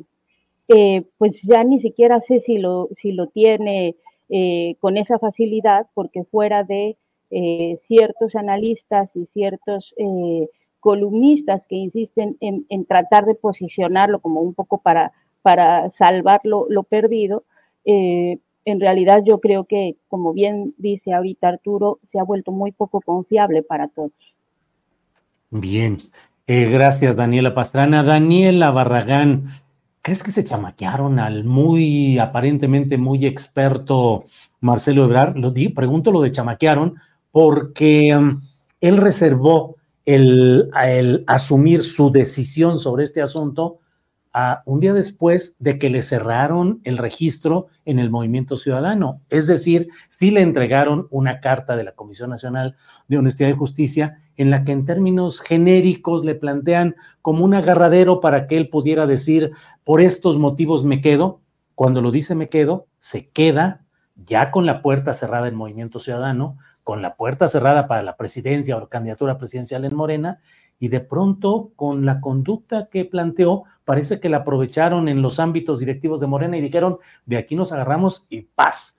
¿Lo chamaquearon o fue error de soberbia de Marcelo Ebrard? ¿Qué piensas, Daniela Barragán? Iría por esta segunda postura que tú pones, eh, Julio, porque aunque según Marcelo Ebrard, todo este tiempo él estuvo eh, pensando, analizando, reflexionando sobre, eh, sobre su futuro, realmente nos estuvo dando señales muy seguido de lo que estaba pasando con él. O sea, e incluso lo terminó por hacer público en estos, eh, en, pequeñas líneas de su mensaje del lunes. O sea, por ejemplo, empieza a decir que sí, muchas gracias por haberme invitado a Movimiento Ciudadano, pero no puedo cambiar tan rápido de ideología. O sea, él diciendo que había una especie de convicción política, que por eso no brincó a otro partido, pero inmediatamente después empieza a decir, no, pues porque ya también estaba eh, saliendo que iba a haber una contienda interna también en Movimiento Ciudadano, es decir, decide no, no irse a MC porque se iba a enfrentar otra vez a un proceso interno cuando lo que quería, si podemos sacar conclusiones, eh, lo que quería era un pase directo a, la candidatura presidencial de Movimiento Ciudadano, pero se le mete el otro necio que es eh, Samuel García. Lo otro es también eh, lo que mencionabas, Julio, de esta carta de la Comisión de Honestidad y Justicia, porque casualmente Marcelo, desde el mensaje del lunes y todavía el martes por la mañana, habla, se refiere a este documento, pero un documento que él presume de prácticamente una sola página, en donde podemos ver tres puntos que le reconocen que sí hubo anomalías, que se iba a trabajar en esto y aquello, pero ya con el documento completo de la Comisión de Honestidad eh, y Justicia de Morena, le terminan por tumbar la segunda parte de su gran anuncio de lunes, que fue, yo soy la segunda fuerza y me lo tienen que reconocer como tal, porque la Comisión de Honestidad Justicia le dice, oye, pues no hay segundas fuerzas, aquí simplemente fue un asunto de votación, cada quien tenía su lugar asegurado, pero pues en qué momento ya eh, se va a hacer Morena en el nuevo PRD. Entonces creo que eh, Marcelo fue estirando mucho sus ligas, creo que realmente nos deja eh, muy claro que no tenía un plan B. O sea, su único plan era ser él el elegido y punto.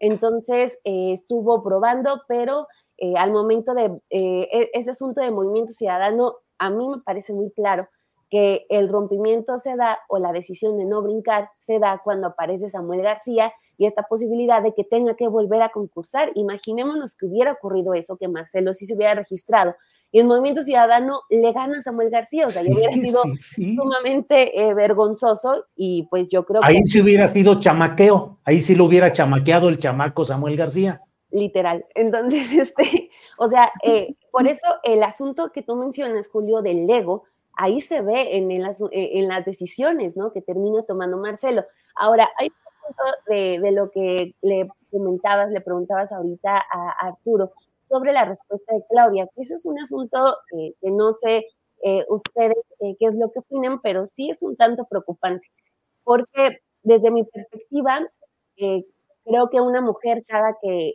accede a un cargo, ya sea en medios de comunicación y sobre todo en la política, tiene que demostrar, eh, a diferencia de los hombres, tiene que demostrar con el doble o triple de trabajo que merece ese espacio.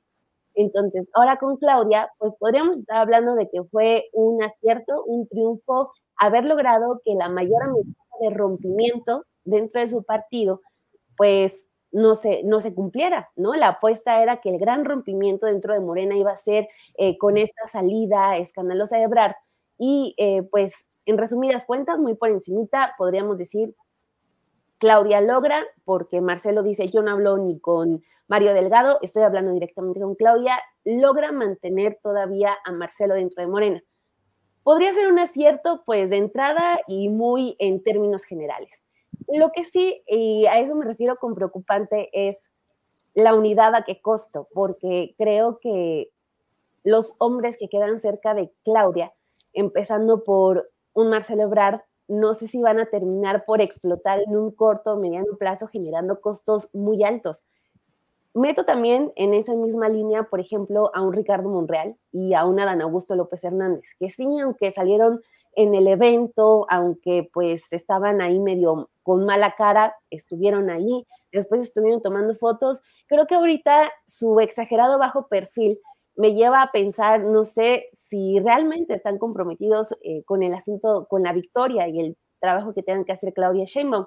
Abiertamente el que veo eh, con ella en los eventos, pues es a, Gerardo Fernández Noroña, da entrevistas, se mete a los asuntos, critica a Marcelo, eh, apenas con los periodistas dijo que él está eh, pichicateando casi la victoria a Claudia Sheinbaum al momento de decir que sí ganó, pero con su papelito ya va demostrando que hubo anomalías, o sea, hay como una especie de sí ganaste, pero con, con estos detalles, ¿no, Claudia? Entonces, sí me preocupa un poco como eso, eh, el grupo cercano político que queda alrededor de Claudia, ya apenas se queda Marcelo, horas después ella ya tuvo que salir a decir, oye, pues no hay grupos tampoco, entonces eh, no sé si el, intentar calmar o controlar a los hombres que están, pues un tanto descontentos por su victoria, pues vaya a ser que se esté preocupando más por eso que por la campaña y por eh, lo que tiene encima Claudia, que es mantener eh, una buena cantidad de votos eh, de, para Morena, ya sin el presidente López Obrador en la boleta, y lo del plan C. Entonces, creo que eso al corto plazo es lo que más me genera dudas sobre ¿Qué tanto vale la pena mantener a esos tres hombres descontentos tan cerca? Bien, gracias, Daniela. Eh, Arturo Oye, Daniela. sí. no sería la primera vez que se chamaquean a Marcelo Ebrard, porque estaba, estaba recordando yo que a mitad del sexenio de Peña Nieto, Marcelo, y en el marco de las investigaciones sobre la línea 12, Marcelo buscó ser diputado federal. Sí, claro, así es, sí. Y Carlos Navarrete, ahora eh, que recientemente ha dado paso a su verdadera vocación de vida, eh, volviéndose cantor, ¿no lo han visto en YouTube? No, ¿qué canta? Eh, búsquense, Carlos Navarrete y la canción se llama Para morir iguales. No es cierto.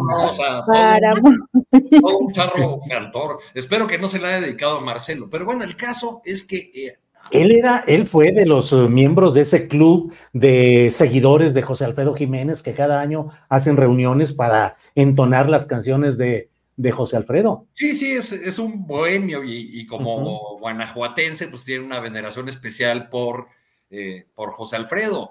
Este, el otro día, ahí la buscamos en YouTube y luego les mando esa interpretación porque está sensacional. Además, un video con todas las de la ley con una producción profesional, ¿no? En la que aparece Carlos Navarrete vestido de charro.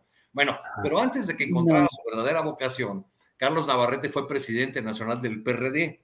Sí. Y le hizo creer a Marcelo que estaba incluido en la lista de candidatos a diputados federales.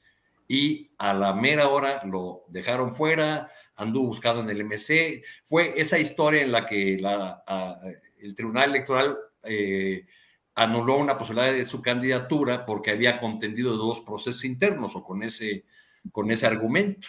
Entonces, y que él buscaba ahí el fuero legislativo por las broncas de la línea 12. Sí, eh, sí, por aquel entonces alguien, eh, más de una persona le dijo a Marcelo, no, pues este, vete con Andrés Manuel. Y, y Marcelo, en esa soberbia política que le caracteriza, llegó a contestar, ah, lo que me están proponiendo es que le entregue todo mi capital político a López Obrador. Bueno, luego regresó por ahí. Bueno, eh, Enes, vamos rapidito con ese tipo de señalamientos. Eh, Daniela Pastrana, ¿cómo ves tú la política nacional? ¿Llena de soberbia y de poca humildad verdadera? ¿Sigue manteniéndose en diferentes expresiones, pero el mismo estilo petulante y soberbio de los políticos o ves que ha cambiado el estilo? Lo hablo en lo general, de todos los partidos y en todos los momentos. Pues yo creo que se ha desdibujado más bien, ¿no? O sea, antes teníamos como una forma clara de ser de los panistas, una forma clara de ser de los de los priistas y una forma de clara de ser de los de los eh, distintas expresiones de izquierda, por ejemplo.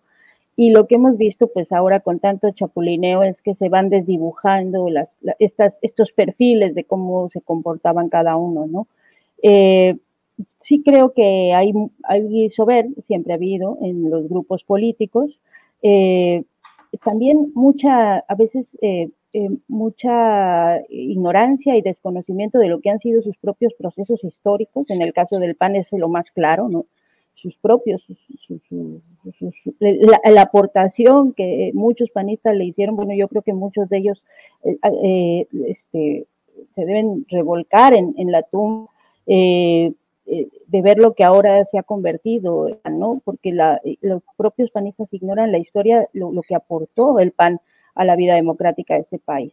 Eh, entonces sí, creo que hay soberbia, y, pero también yo veo signos de, cosas buenas. Mira, a mí me parece que, que con todos los detalles que, y con todas las cosas que le podamos criticar, y sí se le pueden criticar muchísimas al proceso interno de Morena, pues a, diferencia de, como, de lo que habíamos visto antes, que se daban hasta con la, la silla, literalmente, se agarraban ahí a golpes, eh, pues ha avanzado y ha avanzado y lo han resuelto bastante bien.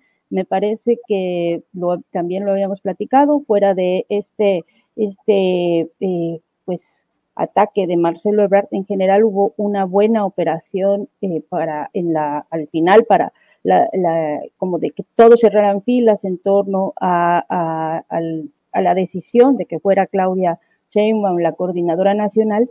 Y creo que en el caso de eh, las encuestas eh, para eh, los aspirantes a, coordinadores estatales de el cargo larguísimo que tienen, creo que también terminó resolviéndose bien, por lo menos el caso más difícil que era el de la Ciudad de México, con un acuerdo político que no se explicó quizá también. Eh, se habló mucho de la encuesta y no se entendió que la encuesta era una herramienta de que es la más importante, pero no la única tomar esa definición. Y al final eh, se resolvió de la mejor forma posible, creo yo. Entonces, eh, pues a mí me ha sorprendido para bien. al final, con muchas, muchísimas complicaciones, a veces creo que hasta con autogoles, eh, pero al final la forma en la que Morena ha respondido o ha resuelto las internas, pues sí hay para mí una evolución bastante grande de lo que antes veíamos en el PRD, que es el antecedente principal, ¿no? Y ya de los otros, pues digo, los priistas con su último, o sea, el PRI ya es como pues, la, caricatura del PRI que conocimos, una, una muy mala caricatura, y eh, pues lo que yo veo es lo, mismo, ¿no? Saltan, saltan y hacen cada barbaridad como esta última de, de la Ciudad de México, que, que también es como, eh, eh, es como ir haciendo las fracciones del PRI, o sea, este, el mini PRI, del mini PRI, del mini PRI, ya uno ya se pierde en tantas, entre tantas eh, formas en las que se ha dividido a sí mismo, ¿no? Entonces, pues creo que hay es unas por otras Julio. O sea, unas cosas que han ido avanzando y otras que pues cada vez están peor. Oye, Daniela, pero el PRI está muy claro. nada más hay dos PRIs. Uno es el de y el otro es el de Alejandro Moreno, ¿ya? Pues ah, no, sí, pues y todos los demás son una pedacería de uno solito. Sí, así Hay que reconocer que sí, en eso tiene razón Arturo. Y ya cada vez es más desconocido para mí. O sea, todo lo que yo pude aprender del PRI en el siglo pasado, este, ahorita es una cosa muy desconocida. Así es, Daniela. Em, Daniela Barragán, Daniela Barragán, eh, hay varios, incluso comentaristas, opinantes, que normalmente son muy críticos del proceso de la llamada cuarta transformación, que entre asombro y horror dicen que el presidente López Obrador debe estar de plácemes porque le ha ido saliendo todo bien, que pudo salir adelante el proceso de las nueve candidaturas, que logró imponer a, Clara Brugada sobre Omar García Harfus, que pudo hacer que hubiera un tercer candidato favorable a la causa, que sería Samuel García, que todo le va pintando muy bien. ¿Crees que realmente hoy el saldo político es altamente favorable para la estrategia política y electoral de López Obrador? Pues mucho también ha sido eh, no por el trabajo del presidente Andrés Manuel López Obrador, que se le reconoce que tiene mucha inteligencia en la estrategia política, sino también creo que se ha juntado con eh, la torpeza del otro lado, o sea, pues que lo estén reconociendo, diciendo que, por ejemplo, minimizando lo de Samuel García, que eh, el presidente lo dobló, dobló a todo MC, dobló a todo Dante Delgado, para lograr meter a un Samuel para que eh, se tropiece Xochitl con él y que le, empiece a arrebatar votos. Pues bueno, se me hace muy descabellado porque eh, pues Movimiento Ciudadano, lo siento esa, esa teoría muy, muy lejana, así como otras que han salido, por ejemplo, de que primero Harfuch era el candidato de Claudia y después no, que era del presidente López Obrador, pero que Claudia era la copia del presidente y que solo obedecía órdenes porque ya no tiene capacidad propia, pero después sí tiene capacidad propia, o sea, hay como una, una serie de análisis muy descabellados que van cambiando conforme eh, ocurre algo nuevo.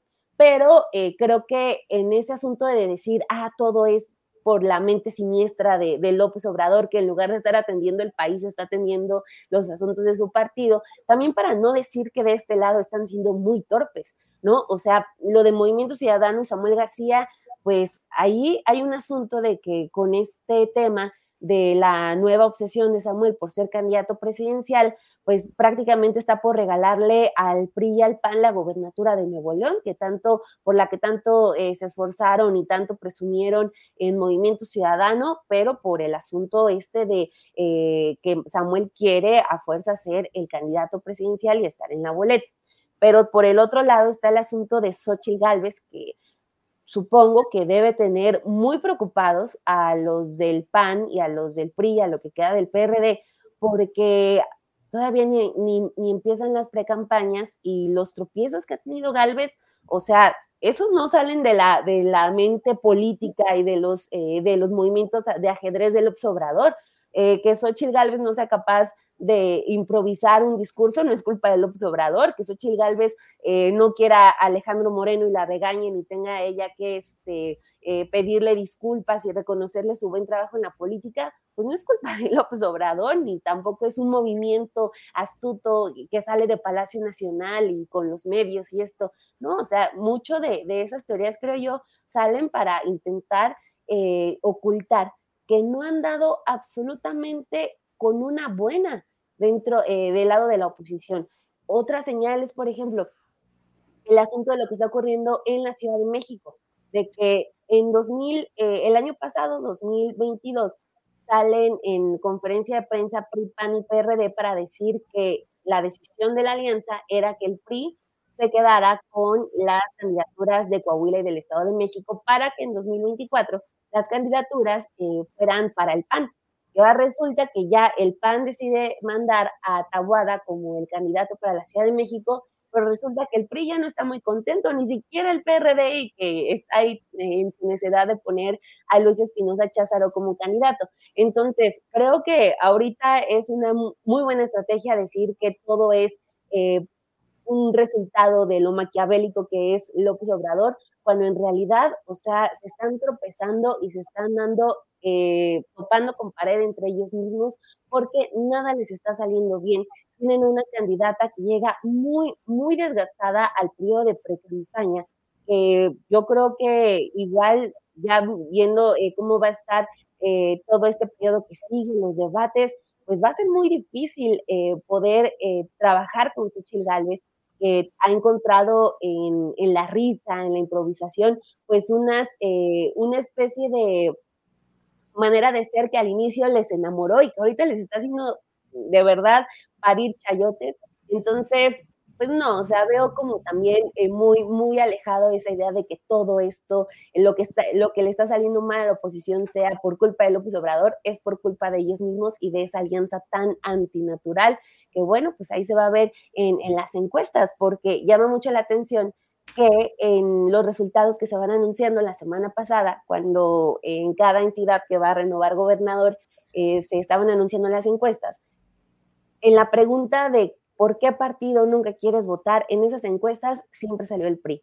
El PAN eh, también en los resultados de, las encuestas de esas entidades no salía muy bien posicionado. Entonces, ojalá se preocupen más por empezar a solucionar ese tipo de problemas que ya son eh, a, corto plazo, en lugar de estar diciendo que el obsobrador les está haciendo que, que ellos se tropiecen cuando, insisto, son ellos solitos. Vaya. Bueno, pues antes de ir adelante, permítanme dar un poco de información. Miren lo que está pasando. Ha salido de Televisa Univisión León Krause. Ha dejado, ha dejado el, ahí el cargo luego de 12 años en Univisión. Los dos últimos años ha estado al frente de la edición nocturna del Noticiero Nacional.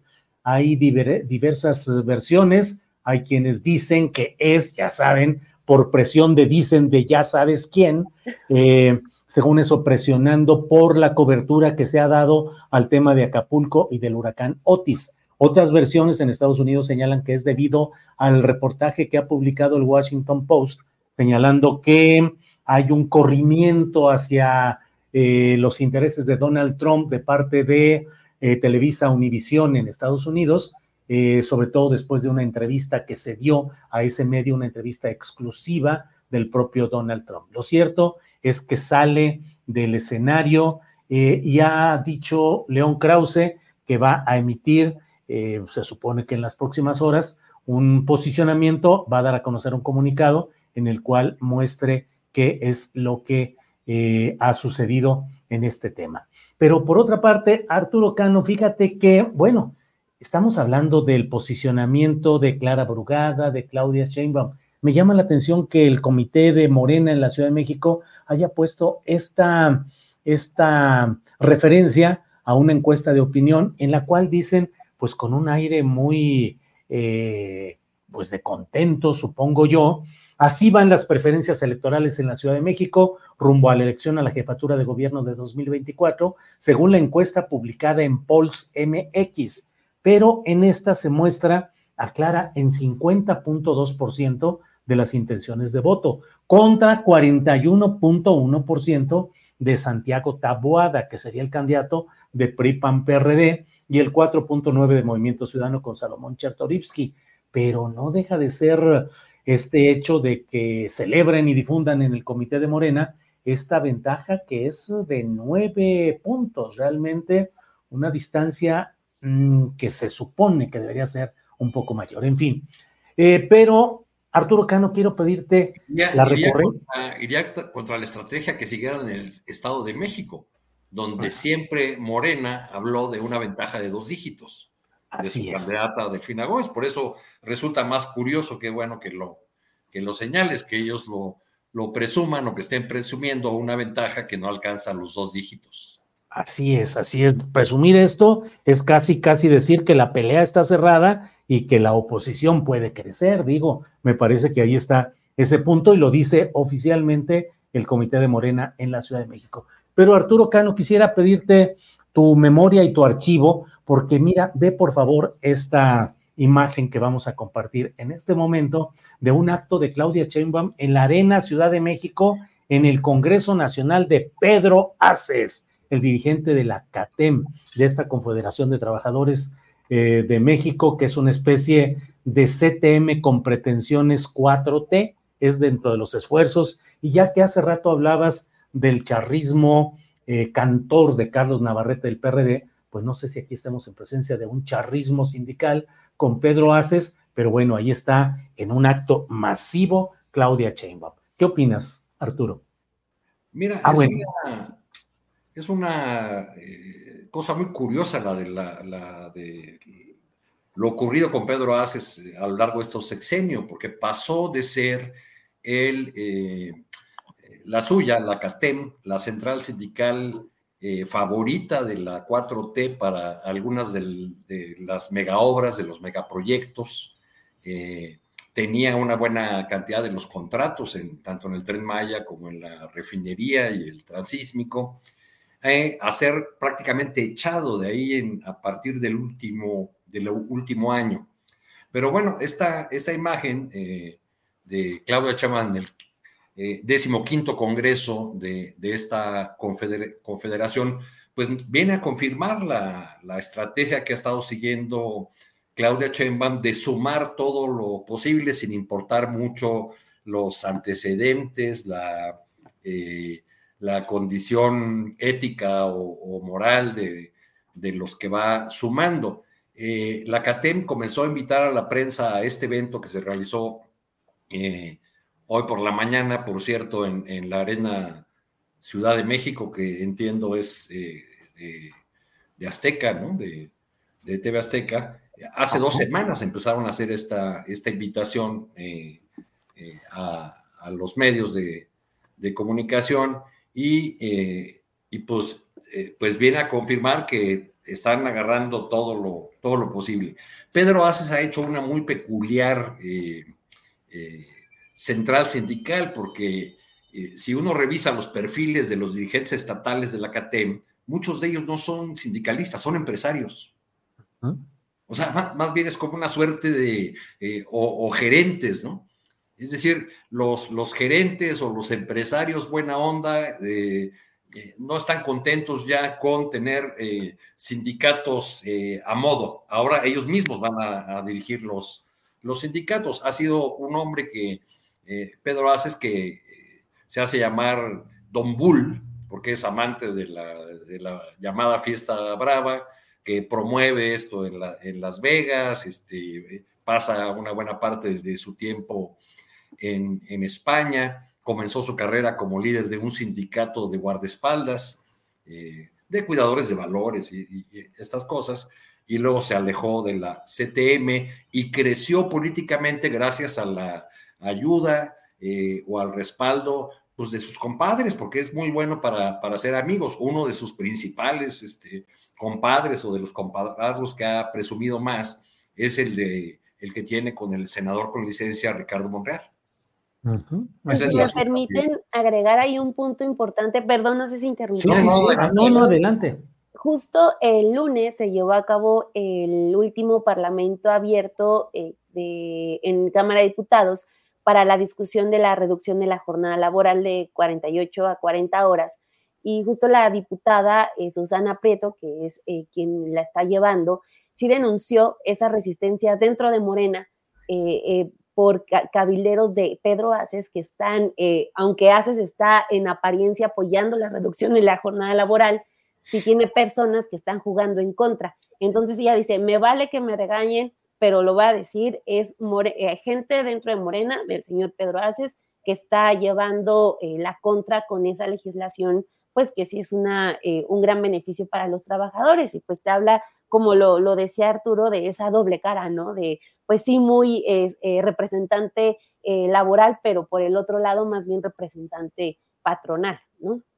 Sí, sí, sí, así es. De hecho, el sindicato que él creó, que es un sindicato de un larguísimo nombre, pues es un sindicato que fue creado para proteger también los intereses empresariales de la propia empresa que ellos tenían. Es un sindicato originalmente con un nombre larguísimo relacionado con vigilancia, guardaespaldas y todo este tipo de cosas. Y una relación política muy hecha con Alejandro Murat y con eh, Ricardo Monreal. De hecho, en anterior congreso de la CATEM al que asistió el propio López Obrador, como presidente de la República, estuvo flanqueado ahí por Ricardo Monreal y por Alejandro Mora.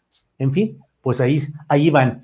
Eh, Daniela Pastrana, pues estamos hablando de la crudeza política, del pragmatismo necesario para continuar en el poder, pero ¿qué opinas de Samuel García, del Movimiento Ciudadano? Samuel García, que se dice que es una jugada de AMLO para dividir el voto opositor, otros dicen que es una fórmula para tratar de que MC se consolide como una tercera fuerza, con una mayor votación.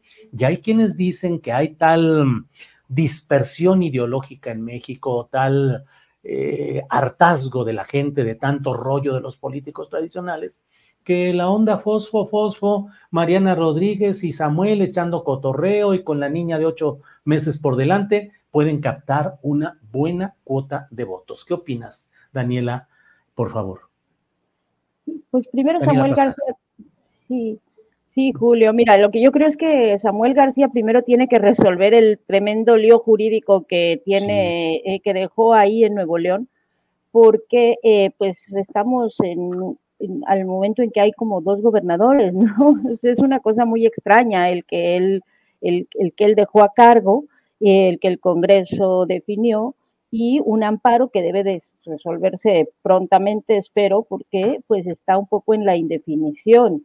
Y esa indefinición es muy importante para que también él defina si sí va a ser eh, candidato y va a dejar a un lado el gobierno de, Nuevo León, eh, pues dejárselo a sus opositores o eh, va a, intentar una carrera presidencial que yo honestamente, así como están las cosas ahorita, lo veo demasiado apuesto.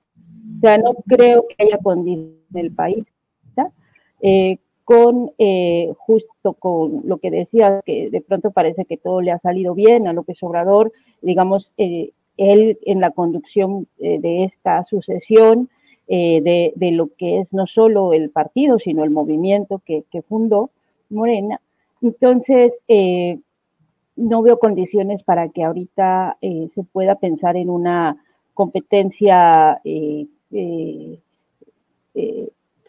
eh, eh, eh, efectiva, ¿no? De parte de Samuel García, pero pues él tendrá que valorarlo en función de lo que le digan, porque esto está, ahorita el balón está en el Poder Judicial, el juez va a determinar si, procede o no y al final va a resolver quién, quién, de las dos opciones queda como gobernador interino y en función de eso pues tendrá que definir eh, qué, tanto pesa y qué tanto quiere mantenerse en, eh, en una carrera que a mí me parece pues como que puede convertirse en algo testimonial eh, o afianzar pues el trabajo que ya tenía en la gubernatura de Nuevo León. Bien, gracias Daniela. Em, déjenme ver sobre el tema de eh, la salida de León Krause de Univisión Televisa, Televisa Univisión, Jesús García, reportero de La Opinión, eh, que ha estado muy presente, sobre todo en juicios relacionados con García Luna y demás, que lo conocemos de su trabajo, ha puesto una información en la cual dice lo siguiente, dice un reporte. Al investigar sobre la entrevista de Univisión a Donald Trump, me reveló que hubo varios despidos, incluido León Krause. La empresa no ha confirmado tras petición de postura oficial. Lo pone al retuitear el mensaje a su vez de León Krause, publicado hace treinta y tantos minutos, que dice, muy queridos amigos, agradezco profundamente todos los mensajes tan afectuosos que he recibido en las últimas horas. Dentro de poco publicaré un comunicado sobre mi futuro profesional. Bueno, pues ahí está esa información. Arturo Cano, estamos ya en la parte final del programa, son las dos de la tarde con 50 minutos. Postrecito, por favor, dentro de la amplitud de temas que hay, lo que quieras agregar en esta parte final. Nada, más rápidamente eh, sobre el caso de Samuel García. Eh, la polarización es, tal que cuando se pregunta a los electores en encuestas que, he visto eh, cuál es su segunda opción, es decir, dicen, votaré por Claudia, votaré por Xochitl. ¿Cuál es su segunda opción? La mayor eh, parte de votos que se transfiere va a ninguno.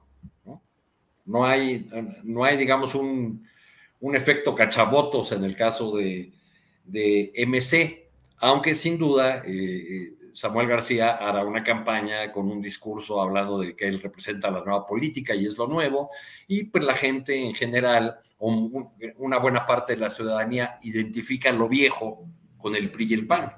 Entonces ahí, veremos a quién puede beneficiar. El día de hoy sorprendieron, Julio, una, o sorprendió una movilización aquí en la Ciudad de México de maestros de, y maestras de educación básica eh, que marcharon hacia hacia el Zócalo desde la sede de su, de su sindicato, de la sección 9. Y, digo que es sorpresiva porque el día de hoy también se movilizaron los maestros de Oaxaca, de que ya tienen una estructura más hecha y, mucho entrenamiento para la movilización y sus demandas. En el caso de la Ciudad de México es novedoso, fue un movimiento hasta donde yo alcanzo a ver eh, espontáneo de protesta, porque la promesa presidencial, tal como fue fraseada de que ningún maestro ganaría menos de 16 mil pesos, pues no la están viendo expresada en sus talones de cheque los, los profesores y eh, los trabajadores administrativos, los de apoyo y asistencia a la educación, han recibido un, bono especial que le llaman algo así como de apoyo del bienestar, eh, que equipara los ingresos de los trabajadores administrativos con los de los docentes. Entonces, el reclamo magisterial es que no ven con claridad dónde está la revalorización de, este es el momento en que llega la, la marcha al, al Zócalo, ¿no? Hay algunas eh, fotografías también de los cartelones que colocaron en escuelas que hoy se fueron a paro, ¿no? Eh, y resulta una movilización eh, novedosa porque no hay un liderazgo visible, no es la CENTE la que está ahí al, frente, en el caso aquí de la Ciudad de México, ni tampoco el, sindicato oficial, el dirigido por, por Alfonso Cepeda, sino que son maestros pues, que, que están molestos con, con esta situación y que no ven claro o reclaman que no se cumpla eh, el compromiso eh, que se ha expresado reiteradamente en Palacio Nacional de revalorizar la profesión docente. Entonces, bueno, ahí está pendiente a ver cuál es el curso de esta, de esta movilización que ha surgido eh, en el magisterio de la Ciudad de México. Es además una nueva generación, los maestros que se movilizaron en el 89 y en los años siguientes, pues ya casi todos se jubilaron. Entonces, estos son maestras y maestros jóvenes que casi no han conocido actividad sindical porque durante 20 años el Bester Gordillo y luego sus sucesores tuvieron paralizada totalmente la vida sindical en la Ciudad de México eh, por temor a, que les ganara nuevamente la, la disidencia. Entonces, así está. Oh, sí. Oye, Arturo, y además en Oaxaca, donde miembros de la sección 22 están boicoteando el primer informe de Salomón Jara, el gobernador morenista, quitaron vallas, quitaron eh, los asientos para la reunión vespertina y bloquearon la salida de miembros del gabinete, si no me equivoco, del Congreso, donde habrían ido a entregar este, el documento del primer informe, y están con todo boicoteando ese acto. Ese, ese, choque ha sido frontal entre la sección 22 y Salomón Jara, que, que además eh, la manera de abordar el tema que ha tenido ha sido una confrontación directa con los, con los maestros. Este, y bueno, pues, eh, en el caso de la sección 22 siguen insistiendo en que se instale una mesa tripartita, este, con la participación del, gobierno federal para atender una gran cantidad de demandas. Ya sabemos que la 22 va desde la demanda más grandotota, que es la de la abrogación de la reforma educativa ya aprobada en este sexenio, hasta demandas muy particulares que tienen que ver con, con Oaxaca y sus regiones. Muy bien, gracias Arturo. Daniela Barragán, regreso contigo, que debía haberlo hecho antes, pero Daniela, por favor, postrecito.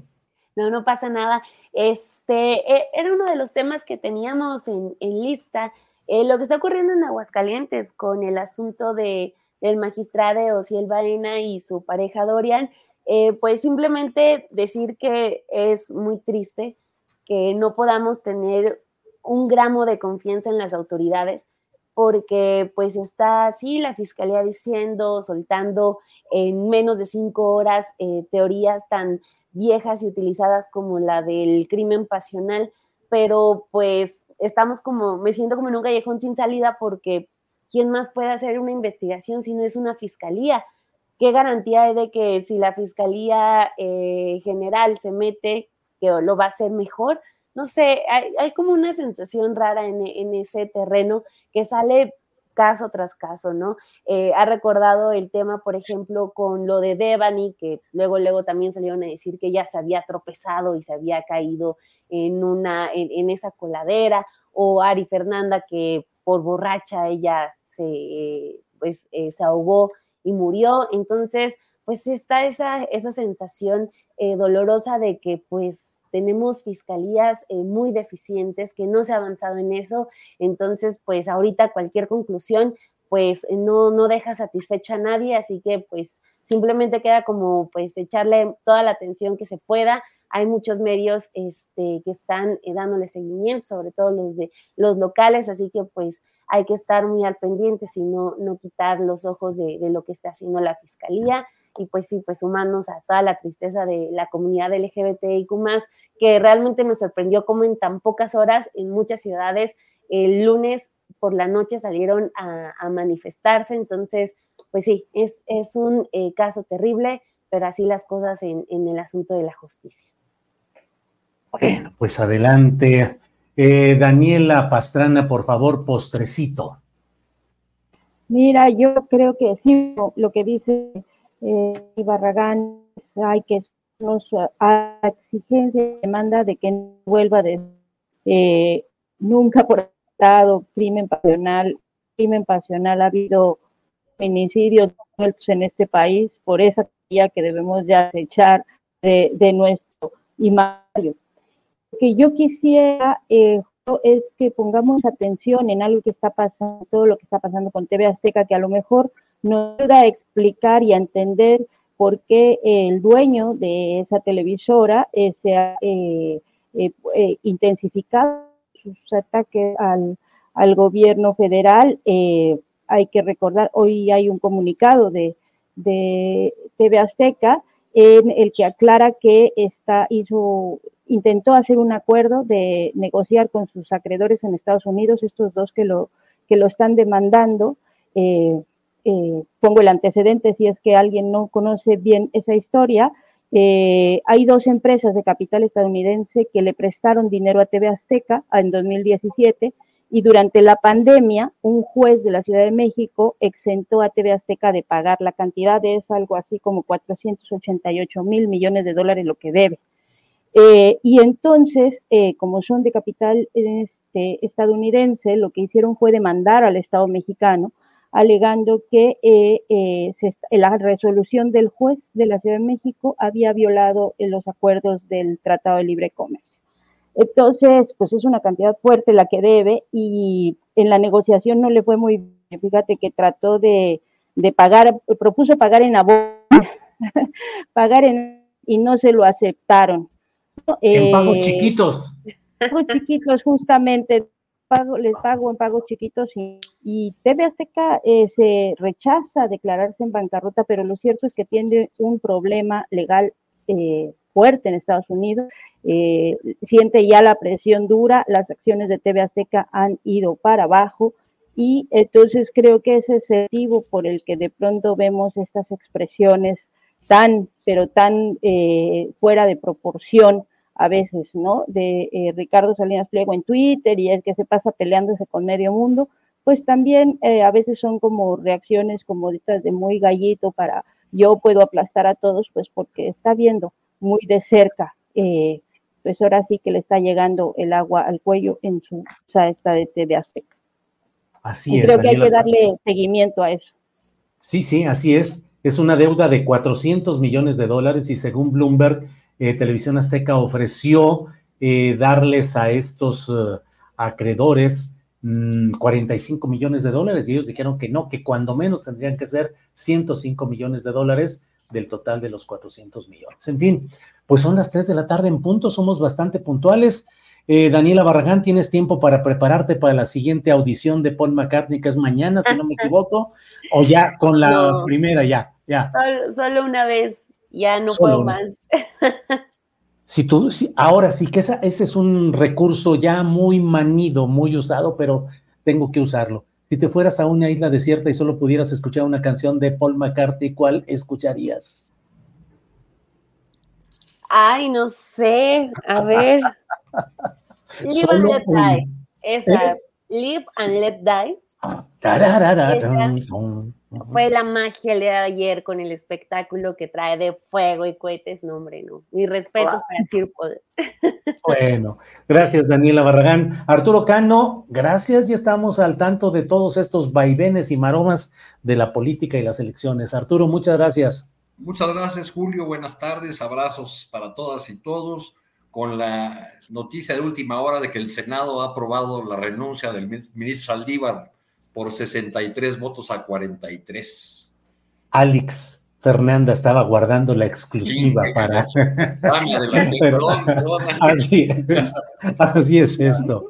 Bueno, órale, eh, Arturo, gracias. Así es ya aprobada la, la renuncia. Gracias, Arturo. Daniela Pastrana, que tengas una buena estancia en Panamá, que todo camine como siempre con ese premio periodístico que está ahí en camino. Y, em, y luego platicaremos del canal de Panamá y el canal transísmico y de todo lo que haya en este entorno. Gracias, Daniela Pastrana.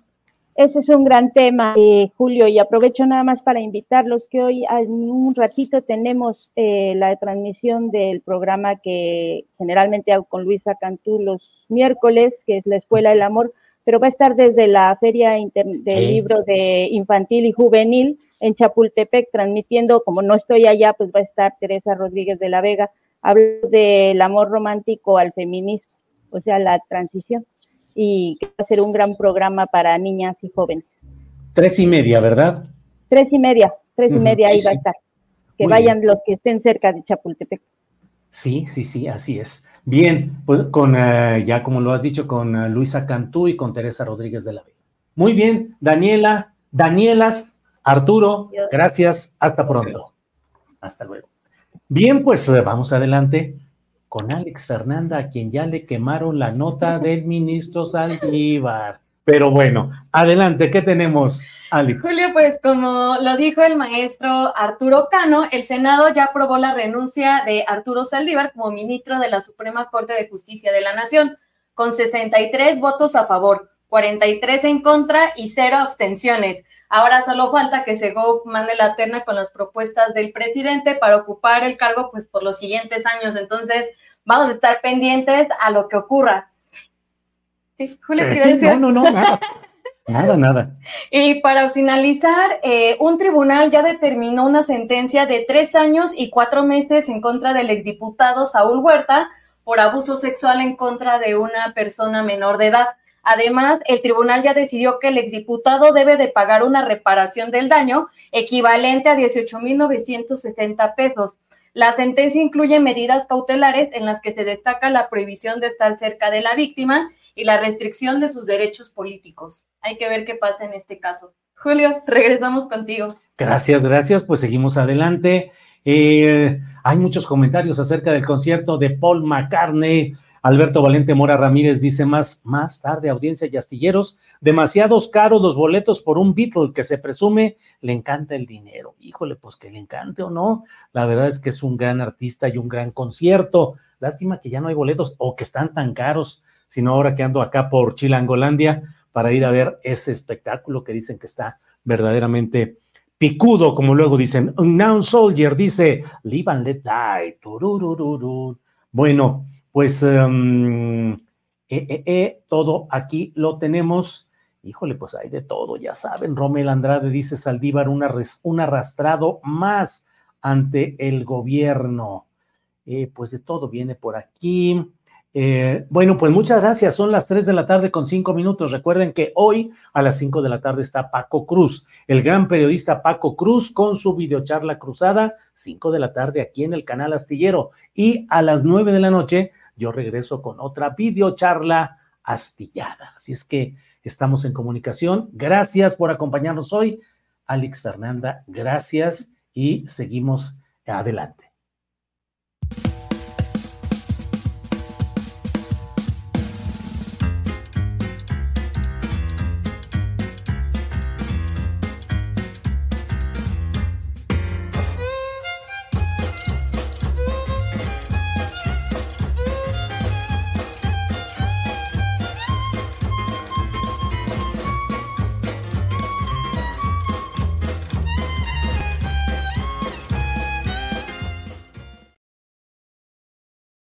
Para que te enteres del próximo noticiero, suscríbete y dale follow en Apple, Spotify, Amazon Music, Google o donde sea que escuches podcast. Te invitamos a visitar nuestra página julioastillero.com.